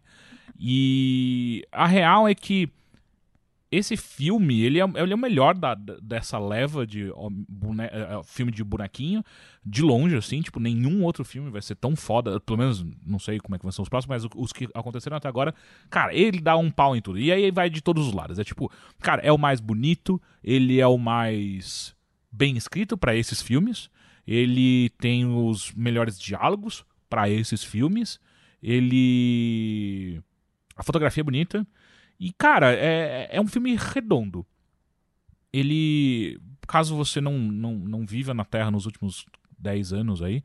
ah, 10 anos, né? é, é a o história. último Vingadores é- tem 10 anos já? Não, é o Não, primeiro filme é o o- Iron Man, né? o É, primeiro o- é o- filme- o que começou essa coisa da Marvel foi o primeiro Ah, Iron é Man. Fez verdade. 10 anos faz Eu- nessa tempo. época eu- assisti, não, mas Foi Tem 2000? 10 anos Ah. o, o Homem de Ferro? O Eu achava que tinha primeiro- mais. É, é por aí. É. 10, Nossa, 10 anos? é, Nossa, não- lembra Pro- quando pro- veio? vai- vai- procura pra mim, por Mas favor. fe- te- fez 10 anos faz tipo uma semana, eu lembro Ah. bem claramente disso. Quando veio, e eu lembro que veio que o, o Robert Downey Jr. tinha toda aquela coisa dele flertar com o alcoolismo dele na vida real, desse herói, as É, pessoas hoje falaram ele se horror. tornou. Ele é o, o Homem de Ferro, né? Tipo, é, é total. Tanto Ele adotou que, essa persona muito, né? É, tanto que existem vários artigos mostrando como eh, os atores que fazem parte desde o começo, né? Então, tipo, o Homem de Ferro é um deles, o Capitão América. Wolverine. O Wolverine nem tanto, mas é porque ele, Ele, não tá, sa- ele saiu agora, né? É. O, como chama? O, O o, Hugh Jackman? o Hugh Jackman. É, que ele, o, o Logan Saiu. foi o último filme Ah, não, dele, não né? sei, mas o que eu quero dizer é, tipo, essa galera da Marvel. ah, existem vários artigos apontando, tipo, cara, quem, quem é o, o- o Robert Downey Jr. antes de, de Homem de Ferro, Ele saca? era Sherlock Holmes. Sherlock Holmes. Exato. Ele também não fez Ele fez várias coisas, mas o mais importante foi isso. American né? Psycho? Não, American Psycho. Não, que isso, esse daí é o Christian Bale. É, Christian o Bale, Christian é. Bale, verdade. Enfim, Que é o é... É, é verdade. nesses últimos 10 anos, caso você não esteja, só pra ter um resumo muito rápido, é... Existe, existe o grande vilão, isso foi apresentado em foi, foi, foi apresentado durante vários filmes, o grande vilão Thanos, que ele quer ah, dominar as cinco gemas do poder. Que essas Ah, gemas. é o Robotnik. Isso. Ele, ele quer as, as cinco gemas do- de poder que elas foram formadas quando o universo foi criado. E cada uma delas controla um aspecto da nossa realidade, né? E aí tem a, a gema da alma, a gema da realidade, a gema do poder, que enfim, Chama Orkut é, isso aí. eles ficaram meio com preguiça nessa daí. É, gema do poder, aí a Poder, poder do quê? gema do No poder, espaço, piu, piu, piu. gema do espaço e vai ter os fãs de Marvel gritando com a outra que eu tô esquecendo. Mas enfim. Ah, gema da mente. A gema da fumaça. Gema da mente. É tão, é tão aleatório que pode ser co- a é gema água, do pó. terra, E ar aí, e coração. o que acontece é, tipo, é, esse maluco tá atrás dessa porra dessas gemas porque ele quer completar a manopla dele que foi feita pra pra conseguir controlar esse poder dessas gemas, porque quando ele fizer isso, ah, o que ele quer basicamente é matar metade do universo. É isso. Mas aí Porque- como que ele vai manter o, o poder dele? se ah, não, mas aí é outra pessoas? história, é o 2. A mão de obra, de é onde o, vai vir? É o 2. No primeiro é isso. Tipo, ele quer pegar todas essas gemas que ele quer matar metade do universo, porque pra ele é necessário um equilíbrio. E não existe um equilíbrio entre os seres vivos e, e o universo. Então, pra, com essas joias, ele vai matar todo mundo. Todo mundo não, mas metade. Ah, como que ele vai fazer isso? Ele vai usar random.org? Ninguém sabe. Ah, o que ele que, que é faz random.org? quando você faz pra sortear os números. ah, entendi. Porque não dá pra saber qual. Porque assim, Sorteio pode ser meio me. injusto, saca? Tipo, Ah, ele vai matar aqueles que ele não concorda, que Não, ele não, não, não, não, gosta, não. que Ele fala metade. Metade do universo, não é só da Terra. Ah, do universo. Do universo. Mas tem outros habitantes? Ah, tem muitos Uma porra, habitantes. caralho, Rick. Sim. No, na, na Marvel, acho que tem. É? É tudo, tá tudo Tá espalhado, tudo. né? Sim, tá- sim, tem, sim. tem gente em tudo quanto é Então ele vai Por que, que só mostra a Terra? Porque é mais importante, né? Porque onde a gente A gente, tá, é- é- tem uma se- supremacia humana, assim, né? Não, a gente é mais fracos, mas, mas, enfim, a Marvel tá na Terra. Quando eles tiverem uma outra unidade no Júpiter, talvez. É, Talvez a gente veja na... E aí é isso, tipo. Uma representatividade jupiteriana. É. Isso, isso, isso. E aí é ele. Esse filme culmina nele buscando essas cinco gemas pra, pra acabar com isso. E aí Ele são, pega. são os, os heróis todos. Pergunta errada. Ele pega. São os heróis todos se juntando pra, tipo, mano, tem que parar esse filho da puta, porque ele é muito doido, tá, tá ligado? Mas eles conseguem. E, e aí são todos os heróis, Pantera Negra, do pessoal É todo mundo, Avengers, todo do- mundo que aconteceu nos últimos Tem o 10 anos. Batman. É, a- é a- Menos isso. da DC. É a diferença É entre a DC e reunião de casting da Marvel dos últimos 10 anos até É, agora. todo É, de todos os filmes que mundo- apareceram, de personagens que apareceram na cinematografia Marvel, Sim, né? Sei lá, total. tipo, Homem-Formiga... Não, esse não. Por que não? Homem-Formiga, não. Esse não, mas isso todo mundo sabe, tá? Ah, eu não sabia. Ele, é muito não pequenininho, não tinha como nem aparecer ele no e, vídeo. e nem. Puta. não funciona assim. Ah, a E- lógica do Rick hoje tá... E nem o, o, o Hawkeye, que é o. O- Gavi- arqueiro. Gavi- Gavião Arqueiro. Arqueiro. Gavião Arqueiro. Porque ele atira flechas. Então eu não sei se ele teria espaço ali, saca? Mas, aí, mas dá uma explicação do porquê que ele não tá lá? Sim, ou, é ou a só- pior explicação do mundo. É a mais estúpida. É, um, O ator é tava com spoiler gripe. contar Ah. Thanos, Thanos demands your silence? Não, não, não é spoiler. Tipo, eles perguntam: Ô, cadê o. o- Os meninos. Os, os dois. Tá faltando só os dois. Não tinha dinheiro pra eles dois só. E eles, Pô, não, então. deve ser tão baratinho. É porque deu uma merda no primeiro Vingadores, caso você não tenha assistido. Não, não, na Guerra Civil. Deu uma merda na Guerra Civil e lá eles ficaram muito preocupados com a família, então eles estão presos é, domiciliarmente. Ah, tá. Meu, mas o... É uma ameaça, vai Ok, matar, metade do universo, mas eles vão ficar preocupados com a família deles. Deixa mas, eles mas lá. esse povo, ele... O que assim... Ah, esse povo, esse povo. Esse povo, essas POC aí. Essas POC. Essas POC que assistem filme da Marvel, eles, eles só gastam dinheiro com o filme da Marvel. É tipo igual o pe- pessoal do Call of Duty, né? Que, assim, é, gosta muito de Call of Duty e só joga Call of Duty. Porque, assim, tipo, é muito filme. Daí você tem que... E, e to- to- todos interligados. E tá tudo, todas as histórias estão encoladas umas com as outras. E daí, se, o tempo que você tem pra assistir filme, você vai, você vai gastar vendo filme Não, da dá, pra, dá tempo de assistir Transformers e Velozes Furiosos. dá pra Porque caralho. é tudo, tá que tudo é a grande... Vamos só lembrar que Velozes Furiosos tá no tem- oito, tá tem oito, tá? um, pelo menos, filme Hã? da Marvel. Tem, são quantos filmes da Marvel por ano que a gente tem, será? A gente, ho- hoje em dia, a gente tá com uns dois por, por ano. É dois ou sério? Três. Nossa, na minha É cabeça porque, era um por é... mês. Não, calma.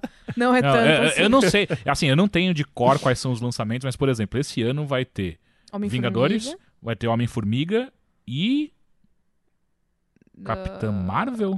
É esse ano? É, Capitã, com a Brie Larson, né? É, É acho esse que é esses três. É isso, Dan? O Dan, Dan tá confirmando pra mim. Acho que são esses três.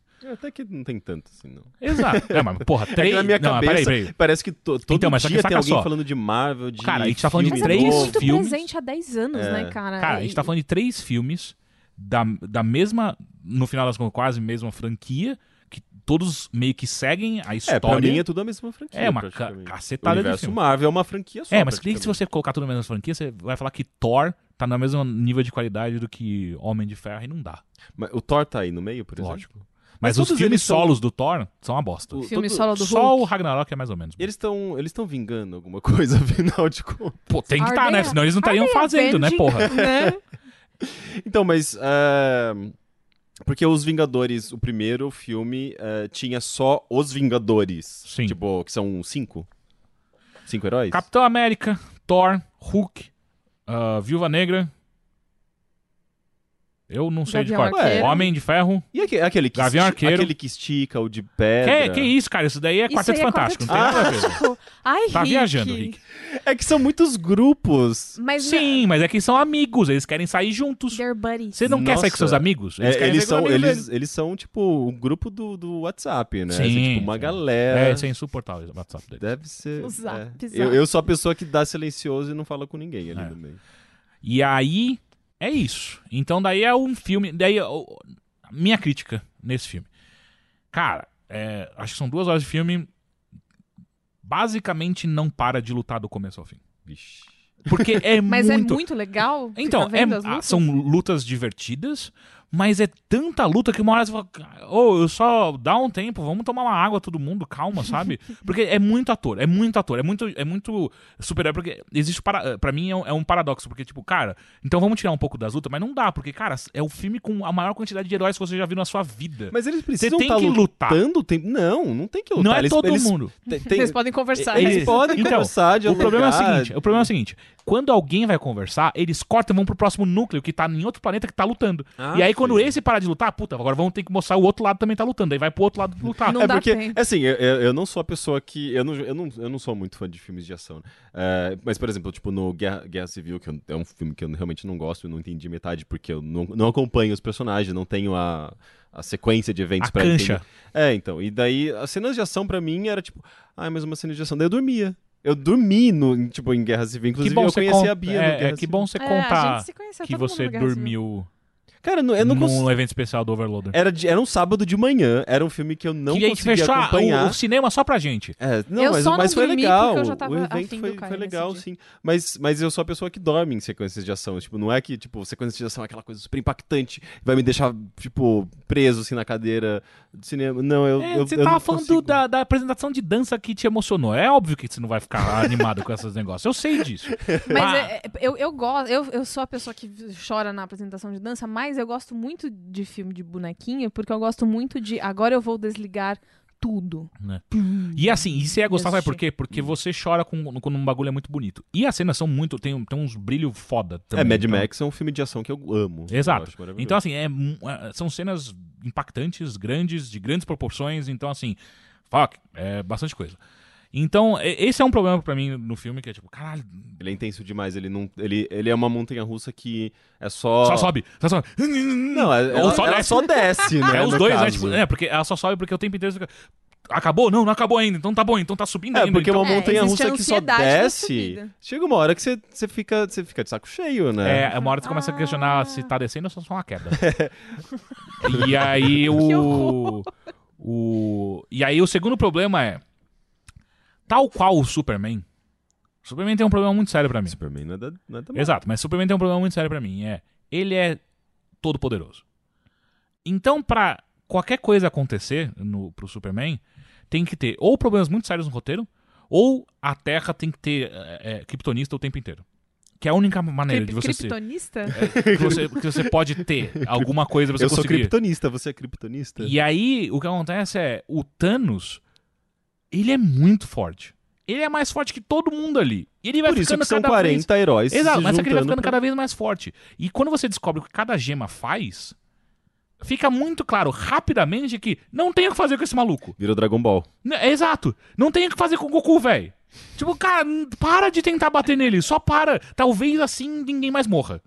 Sabe? é, mas Tipo, é, é- é uma coisa que eu acho engraçada, inclusive, em geral, assim, nesses filmes, é que eh, eles não pensam no dano colateral que eles estão causando, não? Tipo, os, É. os, os heróis, eles parecem que causam mais mal pra sociedade do que bem, destruindo Ah, então, as coisas. é, você dormiu, né? Então, no... no, no- ah, não, No- na no- Guerra É, é, eu Civil, sei que é uma- é uma coisa isso. É, sobre- então, no Guerra Civil eles falam sobre isso. Mas enfim. Ah, Inclusive, toda Eles se briga ignoram. é isso. É, inclusive no Vingadores 2, foda-se que, que tinha essa questão de não matar tanta gente. Mas no final das contas, tipo, quando você tá falando entre, puta, se pá, a gente tá matando muita gente na cidade e o outro tá falando, vou matar me- meio universo, você fala, hum, ok, talvez as pessoas possam morrer nessa cidade. e aí você começa a pensar, pô, qual é o valor de cada vida? Não sei.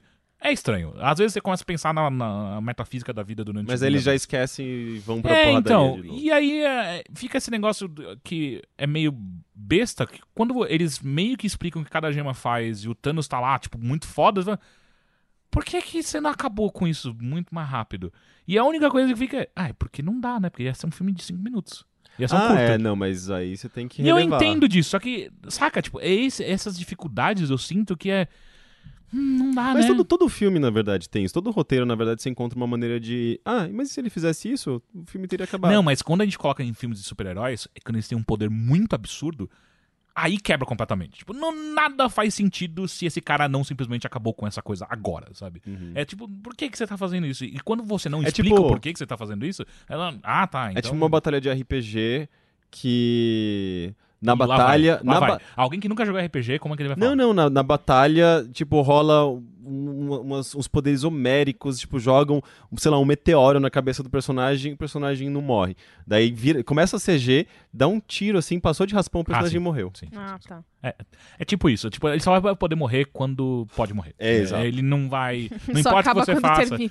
Não importa o que você faça. Se eu for, eu importa- vou. Exato. Mas enfim, essa é a única reclamação que eu tenho. Mas tirando isso, cara. É... Mas coube todo mundo no- na- numa cena, assim? ah, mas final? enfiaram todo mundo lá, viu? Ah, é? Ai, deve ter tido tudo aquele momento tan, tan, tan, tan, e aí todo mundo Todo mundo rindo chora. no final, né? É tipo um fim, fim de desenho animado dos Ah, anos não. 80. Tan, tan, tan, tan, tan, tan, tan.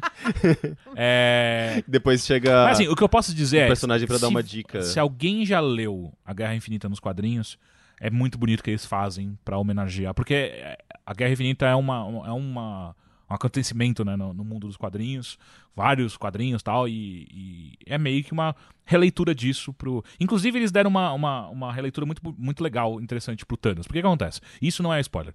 O Thanos nos quadrinhos. Olha que besta. É, quadrinho é Nossa foda. né? senhora. Thanos. Por que, que ele queria matar todo mundo no- nos quadrinhos? Porque ele se apaixonou pela morte. Oi? Mas pela Pela morte, pela por- personificação da morte. Neil Gaiman. É, Tá. não, Não. Mas sim. Ah, E aí, ele, ele se apaixona pela morte. E aí, o que ele, eh, que ele quer fazer nos quadrinhos é meio que tipo, cara, a única forma de eu chamar a atenção dessa mulher é se eu matar um monte de gente. E aí ele quer o bagulho pra matar uma caralhada de gente pra morte notar ele, tá ligado? me nota crush. Isso E não aí- parece filme de. Isso não parece história de, de quadrinho. Exato. Parece história Nossa, sério, pra de- mim soa tão... Inclusive, o cara que criou. E aí, depois eu fui pesquisando com, com uma galera que a gente assistiu junto, eu fui pesquisar sobre o cara que criou o Thanos. E ele tem uma. O cara, a criação do Thanos é muito legal. Eu aconselho a ir atrás. Eu não vou lembrar tudo de cor agora, então não vou nem começar. Mas é muito legal. Ah, e aí, no filme, o que, que eles fazem? Cara. Acho que a galera não vai ficar muito afim dessa história, vai ser meio estranha tal. Então, o que acontece? É um cara que é apaixonado pela, pela, pelo, pela, por manter o, o equilíbrio no universo. Então o que ele vê, então muito do que ele justifica as suas ações, que é, cara, eu tava no meu planeta e aí o bagulho tava indo pro caralho, guerra civil, cacete a quatro, não tinha mais comida suficiente pra alimentar todo mundo, e eu fiz o que ninguém tinha coragem, é matar metade da população e aí tudo voltou à paz. Ele, ele basicamente ele, ele é meio que um. Tem aquela perspectiva de que um, um- um- uma grande catástrofe É. acontece de- a cada, sei lá, não sei quantos anos pra equilibrar. Algo assim, exato. Então, e ele se coloca nesse lugar, tipo, eu tenho a coragem de fazer o que ninguém mais tem a coragem, que é, eu preciso matar metade da- do universo pra trazer de volta o equilíbrio e eu tô disposto a arcar com as consequências disso. É tão. É tão É, é, simplório, né? é Mas simplório, mas bem. ao mesmo tempo, tipo, cara, é, Não, não é. É, que bobagem. é, não, É, não, eles- se convencem fácil, né? não, eu não tô falando que tem que fazer isso, mas a lógica em si faz sentido. Quando você tá dentro da... É, faz sentido. Tipo, desse- é, desse cara, tá acabando pensamento. o mundo. Gente, Ele fala você- assim, vou matar metade Mas e... você tá falando a nível uni- universal, não é possível Sim. que os outros, os, os- os- os outros planetas, as, as outras espécies não possam ajudar. Você pode levar uma galera daqui pra Marte. E aí você vai superpopular Marte. Ah, gente, não é possível. Você tá. ah, Da mesma maneira que isso pode fazer, pode fazer sentido dentro desse contexto, muitas outras coisas, considerando o universo Marvel, também pode fazer sentido que poderia justificar uma outra resolução. Sim, eu não tô falando que ele tá certo, eu tô falando. Eu só tô falando que a justificativa que ele usa pra isso, ela faz sentido. Então, é, durante o filme, você se pega de às vezes. É, Ok. é, ok, eu- É aquela. Assim, é você não deveria, Você não né? deveria fazer isso, mas eu entendo pra onde, pra onde sua cabecinha foi, sabe? Você é dodói do coração, eu entendo. mas, mas, é, Então, assim, pelo menos eles atualizaram uma trama que talvez fosse menos. Porque, assim, obviamente, isso fala muito diretamente com, a- com o que acontece na, na sociedade hoje em dia, saca? Tipo, a gente vê várias coisas ruins acontecendo e muitas delas acontecem por superpopulação, cara. Tipo, a gente não consegue alimentar todo mundo. E ao mesmo tempo, a gente deveria conseguir porque a gente joga comida fora. Enfim, muita coisa não faz sentido na Terra. E aparece, e aparece esse Você cara. da, da, da, da equação. Sim, aparece esse cara falando, mano, eu sei como fazer essa porra. É, vai ser dolorido, mas a gente vai resolver essa treta. Mas aí que tá. É, ele- Você vem com um negócio que, tipo, parece que é, ele tá fazendo algum comentário sobre a realidade, só que de repente volta a ser, tipo, só um filme de super-herói. É, que não tem não- nada. Caralho, isso, isso não tem nada a ver com a você- realidade, não você- é político, Peraí, não é nada. se você quisesse que Marvel fizesse um comentário político, você tá fazendo Mas aí, aí, você, aí você tá lendo, tá- você tá fazendo essa leitura de Não, realidade. eu tô, fazendo, eu tô fazendo a leitura que ele comunica, ele, ele olha pra nossa realidade e fala, eu vou me inspirar naquilo ali. E ele não vai responder problemas ali. É uma Ele só, vai, ele só vai olhar e falar assim, caras, é só pra vocês virem comigo nessa, nessa ideia aqui. Porque se eles mantivessem a coisa do Thanos, tipo, tô sou apaixonado pela morte, vou matar todo mundo, ia ser aquela coisa, ah, cara, sério, pelo amor de Deus, não, né? E nesse, pelo menos você fica, "É, tem algum comentário que vocês vão fazer aí, mas saquei. É, é, um- saquei. é um ponto de contato com a realidade o suficiente pra que você crie uma empatia, mas não É. o suficiente pra que seja Tanto um que- documentário. Tanto né? que Eu- é, compreendo óbvio, é, um- um bom óbvio que aqueles babacas. E você pode apostar que vai ter no seu Facebook, no seu Twitter, aquele babaca amigo seu libertário pra caralho, tipo. E falam que Thanos ainda é um vilão. É tipo, sabe, é, como, como se comunica assim com a realidade? E as pessoas se identificaram de fato com Thanos por conta disso. Então é, é um trabalho bem feito. Saca? É um trabalho bem feito que, a- que eles fizeram pra esse personagem. Enfim, pra falar tudo isso, é um filme bom. Eu acho que quem gosta do, do filme de bonequinho vai adorar. Yes. Vingadores. De cinco E bonequinhos, quanto você dá? Comandos de ação? Pode ser. De cinco comandos de ação, aqueles que quando você joga quente eles ficam manchados? Cinco. Cinco de cinco. 5 de 5 do bo- bonequinho que mancha. Ah, e se você não é de fã de bonequinho, você não vai assistir, provavelmente. Mas Então- deveria. Deveria. Eu, eu não, eu não- se eu for lá no cinema assistir, eu vou Se eu ficar for, eu vou. Perdido. Agora. Eu prefiro ver o, o- o jogador número um, que também Cara, faz sabe a é mesma pior? coisa. Você não ia ficar perdido? Porque é óbvio que é- existe muita e muita é, explicação sobre tudo que tá acontecendo. Ah, não, mas eu não vou ter saco, não. Eu- Então, eu- então eu- você o não Guerra- vai. Então o você Guerra- não vai. Então, Então, exatamente. Agora, o agora Guerra- eu não vou deixar você ir. O Guerra Civil eu não consegui apreciar. Eu- E eu, me esforcei, eu fui atrás do quadrinho, li algumas coisas, é, participei do podcast, tava dentro, digamos, de um contexto ali, tava me esforçando. E percebi que, ah, não é pra mim, eu não preciso me, me, me, me obrigar a ver essas coisas. Tipo, não, a gente não é obrigado a consumir tudo, sabe? Trocando o disco rapidamente, agora sobre um filme realmente bom que a gente assistiu esse final de semana, foi Ué, Um Lugar esse- Silencioso. Mas você não acabou de falar que ele, que, falar que ele é realmente bom? O... Ele é bom pra quem gosta de filme de, de, de filme de negócio, ele é representativo da nossa sociedade atual. Tem gente que não vai gostar.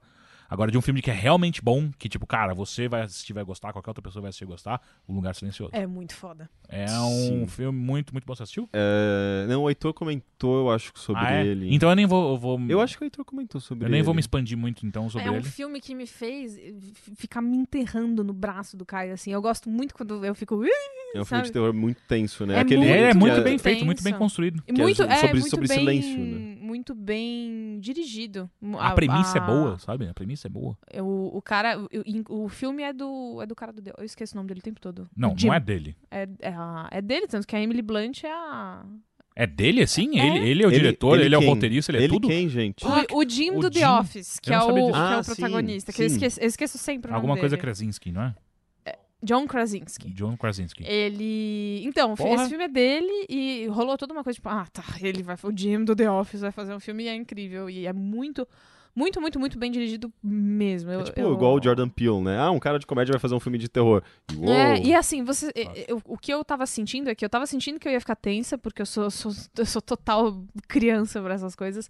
Mas eu, eu. Eu fiquei com medo de uma hora, eu fiquei, tá, a gente vai ter que ficar quietinho todo mundo o tempo todo, e isso uma hora vai cansar. Mas não, não cansa porque a, a- o motivo do silêncio, dessas coisas, vai se renovando junto com a história, vai crescendo junto, vai indo pros lados junto, e é, é, é muito foda. Eu gosto bastante. Eu não vi ainda, eu tô bem interessado. Até porque eu gosto de. Eu gosto bastante de filmes de terror, assim. Ó, eu gosto desses filmes dica, que mano, vão criando O suspense. cinema é foda. Porque é um filme silencioso, aí vem. Filha da puta com a- o bagulho da sacola. Aí vem o cara que compra batata chips nas, lojas, nas lojas americanas. Aí tem o cara que chega atrasado, barulho de salto. Oh, aí é, na cadeira dá licença, licença, licença, licença. E, é, e, eu- e é- mas é verdade, né? Tipo, sacolinha de plástico é, deve ser o. Puta, é muito o- chato. Não, mas assim, na chato. realidade desse filme. É, é, é o, é o grande vilão, né? Tipo, É, então, você não pode o- andar- você- ah, deixa eu guardar minhas coisas É, aqui. Daí você põe numa andam, sacolinha de eles andam plástico e fudeu. descalços. eh, No filme, eles andam, no filme eles andam descalços, eles têm um- um- um, Eles viram tudo, tudo daquela comunidade que mora perto de São Paulo, saca? Tipo, tudo anda, usa blusa de, de tricô, a- as bolsas de tricô. Mas no. Brincadeira com a, como é que é? Três Caceira- Marias. Três Maria de ficar jogando. Cinco Marias, cinco Marias. É. É, existem muitas. é, eles mostram muitas adaptações espertas de coisas que fazem muito barulho no dia a dia que você nem pensa que possam fazer muito barulho. Tipo, eles jogam jogo de tabuleiro, e isso tá no trailer. É, jogo de tabuleiro com Um pec- Banco imobiliário. pecinha de, de tecido, em vez das É, pecinhas então, que fazem toque é toque, tudo toque. brinquedo de madeira. Sem ser madeira, só pode Brinquedos ser educativos, tricô. é um mundo Tudo, de tudo, brinquedos tudo educativos. ah, ah, enrolado em, em, em Isso. lã. Sim, sim, É, sim, sim. é, é muito, é muito, é muito esperto, é muito A gente só legal. tem um ponto de, de divergência, eu e a Bia, que eu acho o filme, o final meio merda. É, ele não gostou do final, eu gostei. Que- Eu não sei qual é o final, então não posso opinar. Não infelizmente, É. não consigo opinar. É... Mas assistam, não é sou bem capaz bacana. de opinar. É, enfim, já que o Heitor já falou, não vou ficar me estendendo. Muito, muito bom o filme. Assistam, é bem divertido. Então vamos para os e-mails que você pode enviar para bilheteria.overloader.com.br ou então mande mensagens no nosso Facebook. Ah, entra lá no Facebook barra Overloader e você pode mandar uma mensagem, só coloca logo na- no começo da mensagem para qual podcast você quer mandar, se é para bilheteria ou para Mothership. O a pessoal gente vai- manda mais pro Mothership, não manda pro bilheteria. Eu tô dando bronca em vocês nesse momento. Bronca. Porque Ai, ai, ai. vocês mandam demais pro, pro Mothership. É, o- Até é o parece que, é- dos que a gente é um site de games, né? Eu não consigo entender essas pessoas. Mandem mais perguntas de dúvida sexual, é muito divertido. Ah, ok, Laura Miller. Tá. Ah, ponto Ah, Não, e vocês viram que a, a Penélope vai voltar a fazer um, um- umas. Na verdade, ela já tinha um canal no YouTube. Ah, que ela ela vai dar uma fazia... requentada no sucesso dela. É, é, isso? ela já fazia Ai, uma requentada, mas ela vai, vai começar a fazer, tipo, ao vivo, assim, umas transmissões igual a gente. Ah. O, o, o problema pra mim é que Penélope, ela veio depois do Jairo Bauer. E Jairo Bauer é muito melhor que Penélope. Não, mas é que ele é um. Jairo Bauer, ele é médico. Ele Exato. fala, ele fala sério. A Penélope é zoeira, assim. Ela Exato. dá umas respostas super atravessadas. Ela é muito errada, assim, na verdade. é, mas é é. engraçado. É, é, E as pessoas- ela era muito Mano, errada. se as, É, pessoas, sim. se as pessoas querem uma resposta séria, elas não vão mandar pra Penélope. Elas estão querendo dar Às risada. vezes as pessoas, elas não têm informação suficiente pra não saber, Pra saber que a Penélope não é uma profissional gabaritada do sexo. É. Enfim, primeiro e-mail de André Magno. Olá pessoal, tudo bem? Me chamo André. Ma ah, André ah, na verdade é Magno An- Alcântara. Enfim, André Alcântara, tenho 17 anos e estou cursando jornalismo na Universidade Federal de Sergipe. Há pouco mais de uma semana e, tal qual foi me dito, o curso é odioso. Nossa, mas peraí, gente. Há É, se- uma se semana tivesse- você. Se tivesse a câmera, você me veria sorrindo, porque eu avisei. Não, não, não, mas peraí. a- a- Você tá na primeira semana Ah, de primeira curso e você já semana. acha que ele é odioso? Yeah. Não, eu acho que tem que dar mais um Mas tempinho. vai, vai, né? e aí? Minhas perguntas vão especificamente para o Teixeira ou para alguém que tenha formação acadêmica em jornalismo. Primeiramente, como não incendiar as con- incontáveis apostilas que foram indicadas para mim, que dão voltas e mais voltas para chegar em um conceito simples? Seria muita piração minha estudá-las demasiadamente todos os dias? São, em grande parte, apenas teorias que, pelo que eu vi, não usarei no futuro, mas que estão enchendo fortemente o meu saco e maltratando minha mente. Eu vou responder agora porque depois tem mais perguntas. Mas peraí, gente. Ó, tô- eu fiz comunicação, eu fiz rádio e TV, e, e- e essa coisa da volta, volta, volta, pra ficar falando a mesma coisa, é um problema de textos de comunicação. É de humanas, né? A galera de humanas fala pra Ah, caralho. Mas, cara, comunicação, a gente é cheio dos teóricos que amam ficar falando a mesma coisa várias vezes, de vários jeitos. Mas teoria É um é mesmo. importante porque ela dá embasamento pra você entrar em, em questões é filosóficas, em questões extremamente importante. é, em questões mais densas Mas que não não, tem essa não tem vezes- essa necessidade, não tem essa importância na prática. Na prática é um negócio sabe, tipo, não tem nada a ver com teoria em geral, especialmente jornalismo, eu acho.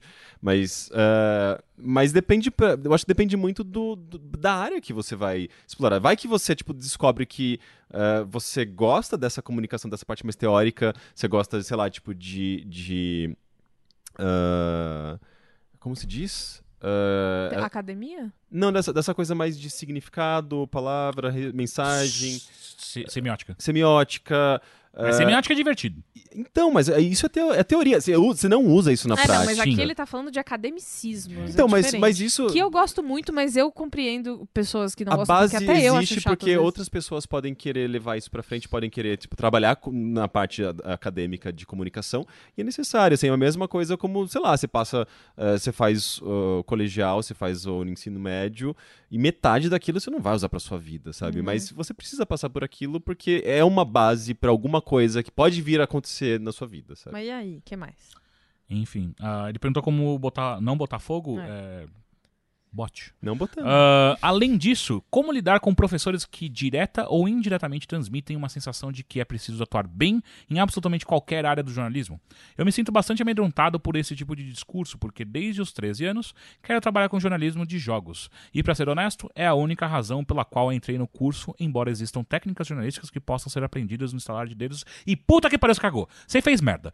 Eu, eu tô te avisando já. não, não Desiste fala do curso. Assim, não fala assim. Não, cara, cara, saca, saca só, saca só. Não. Você não quer ser jornalista de jogos. Ou você quer ser jornalista em algum momento acabar em jogos, ou você não quer ser jornalista de jogos. Porque assim, é a merda que tem na imprensa de jornalismo de jogos o tempo inteiro. É a galera que gosta de, de videogame e acha assim, puta, não consigo ser desenvolvedor, o que eu vou fazer? Jornalismo. Teixeira, você tá destruindo Eu fico os sonhos do moleque. Fudido, para, para fico agora. Meu para bem, agora. qual que é o Isso é irresponsável. Qual que é o nome dele? Ele é a André Magno. André, a gente tem um episódio muito, muito foda com o Alexandre Matias, que ele fala bastante sobre jornalismo de uma maneira um pouco menos desesperançosa Porra, não, Caio. não, isso não é desesperançoso. Não, não, eu discordo. Vocês estão entendendo errado o que eu tô falando. Eu tô- Então o meu, meu problema é o seguinte: é quando você fala pra mim que você quer ser jornalista de jogos. Ah, e eu tenho medo de atuar errado em outros Ah, jornalismo. ok. Isso me incomoda muito, porque boa parte da imprensa nacional de jornalismo é, tem esse problema bizarro, onde eu sou jornalista de jogos, logo não preciso me preocupar com outras coisas, tipo ética. Tipo, não plagiar as coisas. Sabe? Coisas básicas do jornalismo Entendi, que, entendi. se você não gostar disso, que é o que você pode estar apontando pra mim aqui, tipo, ah, puta, eu tenho que ir muito bem em entrevista pra fazer jornalismo. Sim, sim. Pra você ser um jornalista, tem que ser bom de entrevista, sim. Tá, mas, mas tira, pe- Não, perde, perde, eu desencana um que pouco do falou. tom de bronca e vamos falar de uma maneira mais, Porra, mais construtiva. Não, É, mas eu, eu- mas eu porque, acho assim, que a indigna... tá certa a indignação, como já diriam Porra, os eu meninos fico lá. fudido, velho. Se você gosta de só de jogos e vai fazer, por exemplo, um curso de desenvolvimento de games, e você não gosta necessariamente do desenvolvimento de games, eh, mas você gosta de jogos, você, obviamente, você vai ficar muito perdido ali. Então, se você tá nessa mesma vibe num curso de jornalismo, porque você gosta muito de jogos, mas não gosta de jornalismo necessariamente, você também vai ficar tão perdido quanto nessa primeira situação que eu mencionei.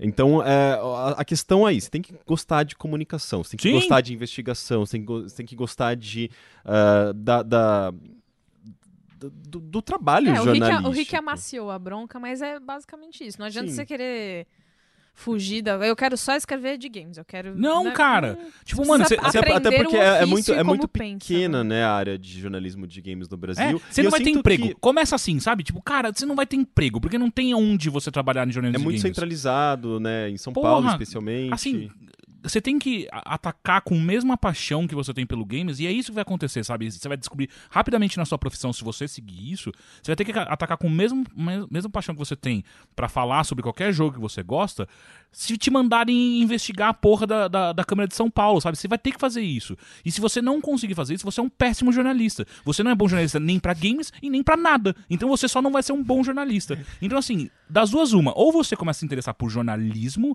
e aí torce pra que a sua carreira te leve e você também tente buscar se especializar em games, ou você não faz essa porra desse curso. Na boa. Porque, tipo, você só vai ser mais um que tá fodendo o nome de jornalistas de games que trabalham seriamente porque você só gosta de, de jogos e aí, tipo, puta, eu queria fazer isso, só que eu não, não tô afim de fazer desenvolvimento de jogos, ou eu não sei, e aí você entra nessa porra só pra poder falar do assunto que você gosta e é uma merda. Bem, eu, eu, eu discordo um pouco porque na assim, minha é, cabeça, velho. é, a gente precisa sim de pessoas especializadas em jornalismo, sabe? Sim. Que, trabalhando com jornalismo de games, porque é- é- sempre foi um meio que sempre foi muito. Ah, o cara ele gosta muito de videogames, ele entende de, De videogames, e ele escreve. Então bota É. ele pra, pra trabalhar. Então, eu acho que existe, sim, uma, tem uma, uma demanda, tem uma necessidade de, de especialização uma pessoa que, de fato, tem um- um- uma, uma, uma formação em jornalismo pra trabalhar com jornalismo de games, porque isso só vai en- enriquecer, eu acho, que esse meio. Sim, mas, Mas- você precisa ser jornalista antes de Então, jornalista de exato. games. A a questão é que você precisa, talvez, abrir um pouco essa, a sua mentalidade, assim, pra, pra, pra jornalismo em geral. É. E, e saber que,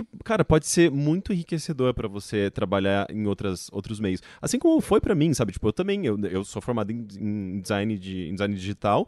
ah, eu comecei a trabalhar com jornalismo justamente porque, ah, eu era um desses casos, sabe? Tipo, eu gostava de videogames, eu entendia bem e eu escrevia bem. E comecei, tipo, a, a me embrear lá com, com sites, revistas, de repente tava trabalhando já em grandes portais, em redações de jornalismo.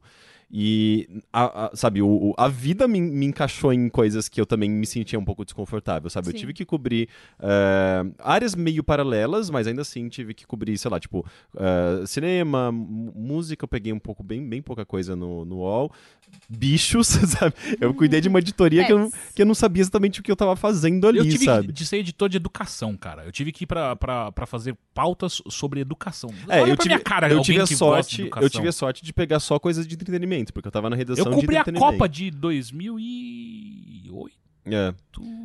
não sei. É, eu 2010, acabei, eu acabei 2006, pegando um pouco 2006, de. Cara, eu 2006. cobri Big Brother numa época, numa época que eu É. detestava, sabe? Então é. Tipo, tudo isso acabou de alguma forma. Querendo ou não, sabe? Tipo, era, era, uma, era um- alguma coisa que, que, que, que você acabava aprendendo naquele processo, sabe? Que é justamente na, na parte, na, na- nessa coisa mais prática, inclusive.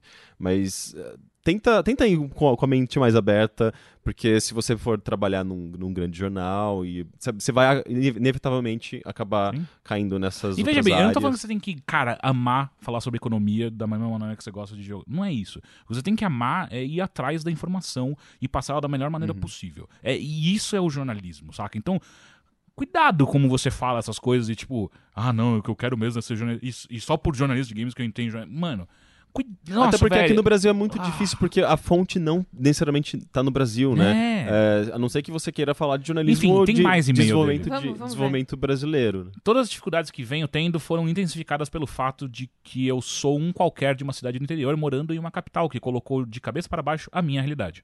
Ainda, a faculdade tem tomado todo o meu tempo para escrever sobre jogos, algo que nos últimos quatro anos nunca havia acontecido. Ela está também castigando a minha motivação, apesar de eu ter um portfólio, um portfólio considerável pronto. Ih, cara, Ah, meu amor, eu acho que você tem que dar uma acalmada boa. Aceita. É, é, geralmente é o É, começo é, das coisas, é, né? ele, ele, Te ele é bem, bem- ele é muito novo. Você tá ainda. muito ansioso. não, e cara, você É... você acabou de entrar, você tá falando que você tem um portfólio considerável pronto? O A quê? gen- É, então, tem, tem, tem essa, essa coisa Eu do. tenho do 13 anos de jornalismo e eu não tenho um portfólio pronto. Presta O que você atenção. tá falando, cara? Eu acho que você tá há muito pouco tempo. E eu não sei se você já fez uma faculdade antes, eu acho que não. Pelo, Ele tem, pelo, 17, é, ele pelo tem que- 17 anos. Ah, ele tem 17. eu Sim, tinha esquecido ele dessa é parte. Você é muito neném. Calma. É, pode ser que você tenha visto. Meu, você é nativo da internet. Você tá vendo as pessoas produzirem conteúdo o tempo inteiro por conta. Parece que é fácil de casa. Que foda, vou fazer isso também. Vou fazer uma faculdade só porque minha mãe mandou. Porque na real eu, eu já me sinto assim. Quando na real, como o Caio está gritando aqui e o, e o Rick tá tentando dar uma acalmada, é tipo, jogar é quentes. isso, é isso. Você precisa ser um jornalista antes de ser um jornalista de algo. E assim, isso é game, isso é esporte, isso é qualquer outra coisa. E isso cabe para todo mundo que vai fazer comunicação. Então, antes de. Ai, eu quero ser roteirista de programa infantil. Antes você precisa aprender a ser um roteirista e aprender a o que, que eu posso fazer que, é, que cabe, enfim, né? Mas isso falando de outra área. Jornalismo é a mesma coisa, você precisa aprender por que escrever de um jeito e não de outro. Quem são as pessoas que já fizeram isso antes de você?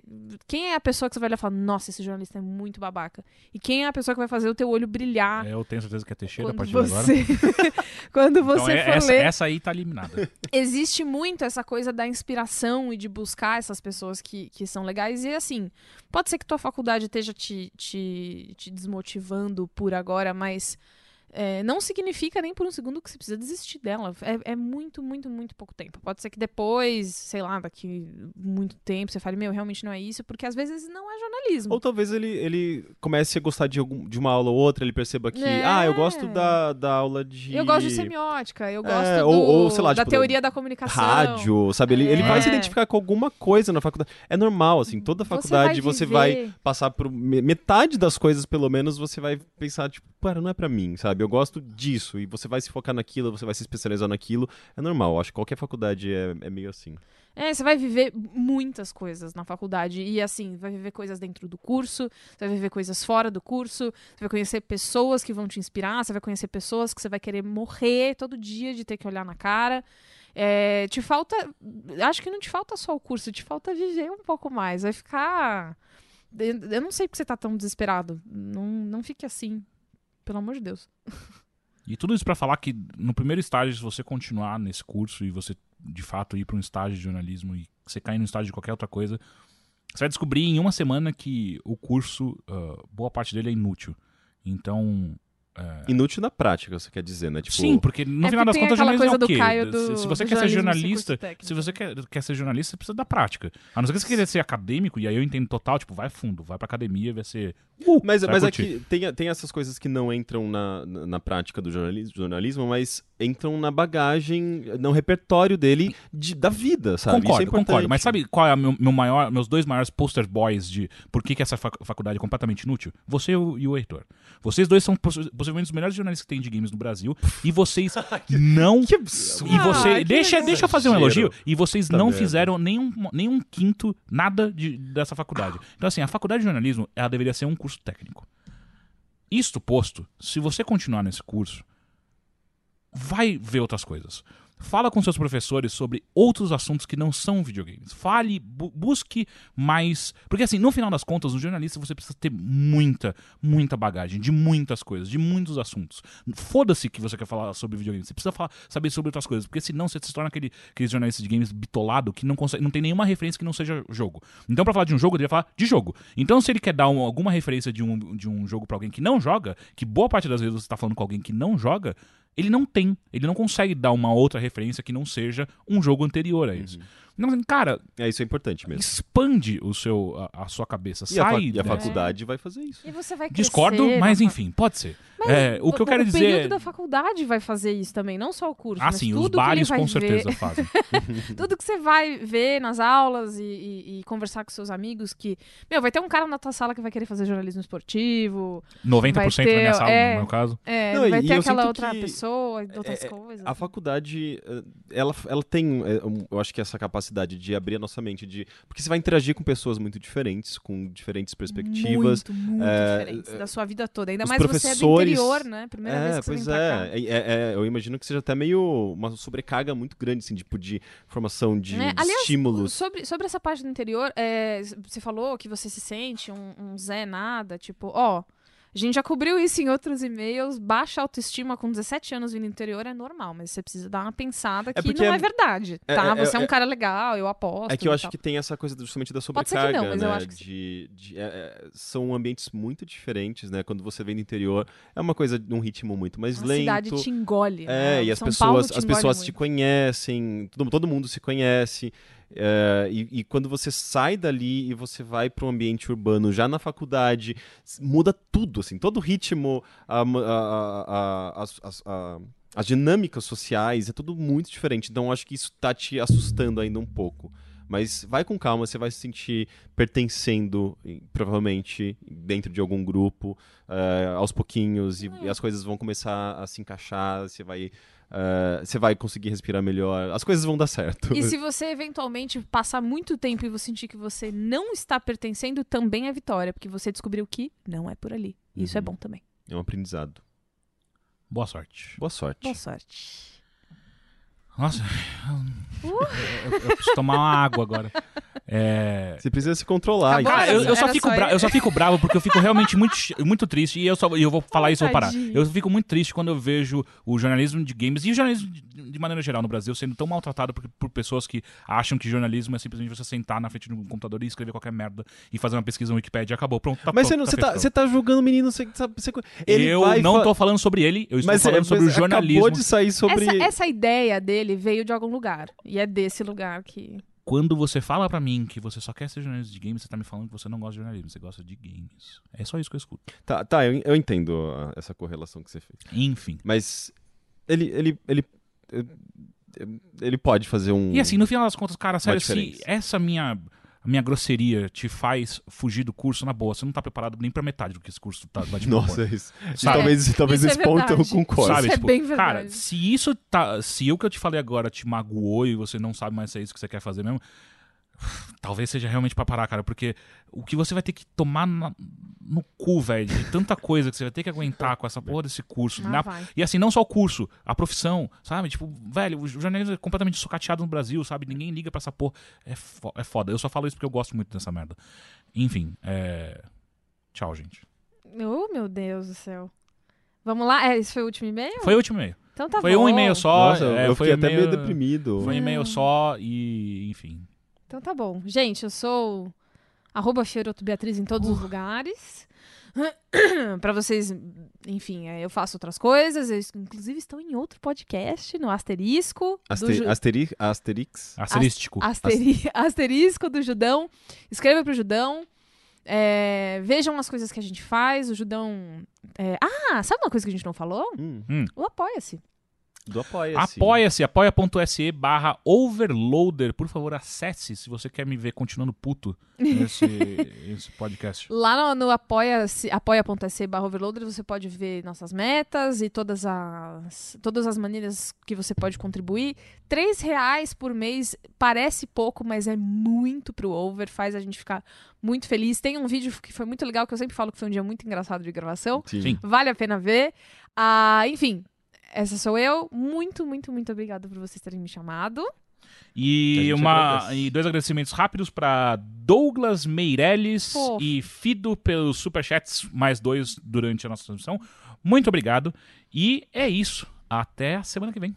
Tchau. Tchau! Tchau!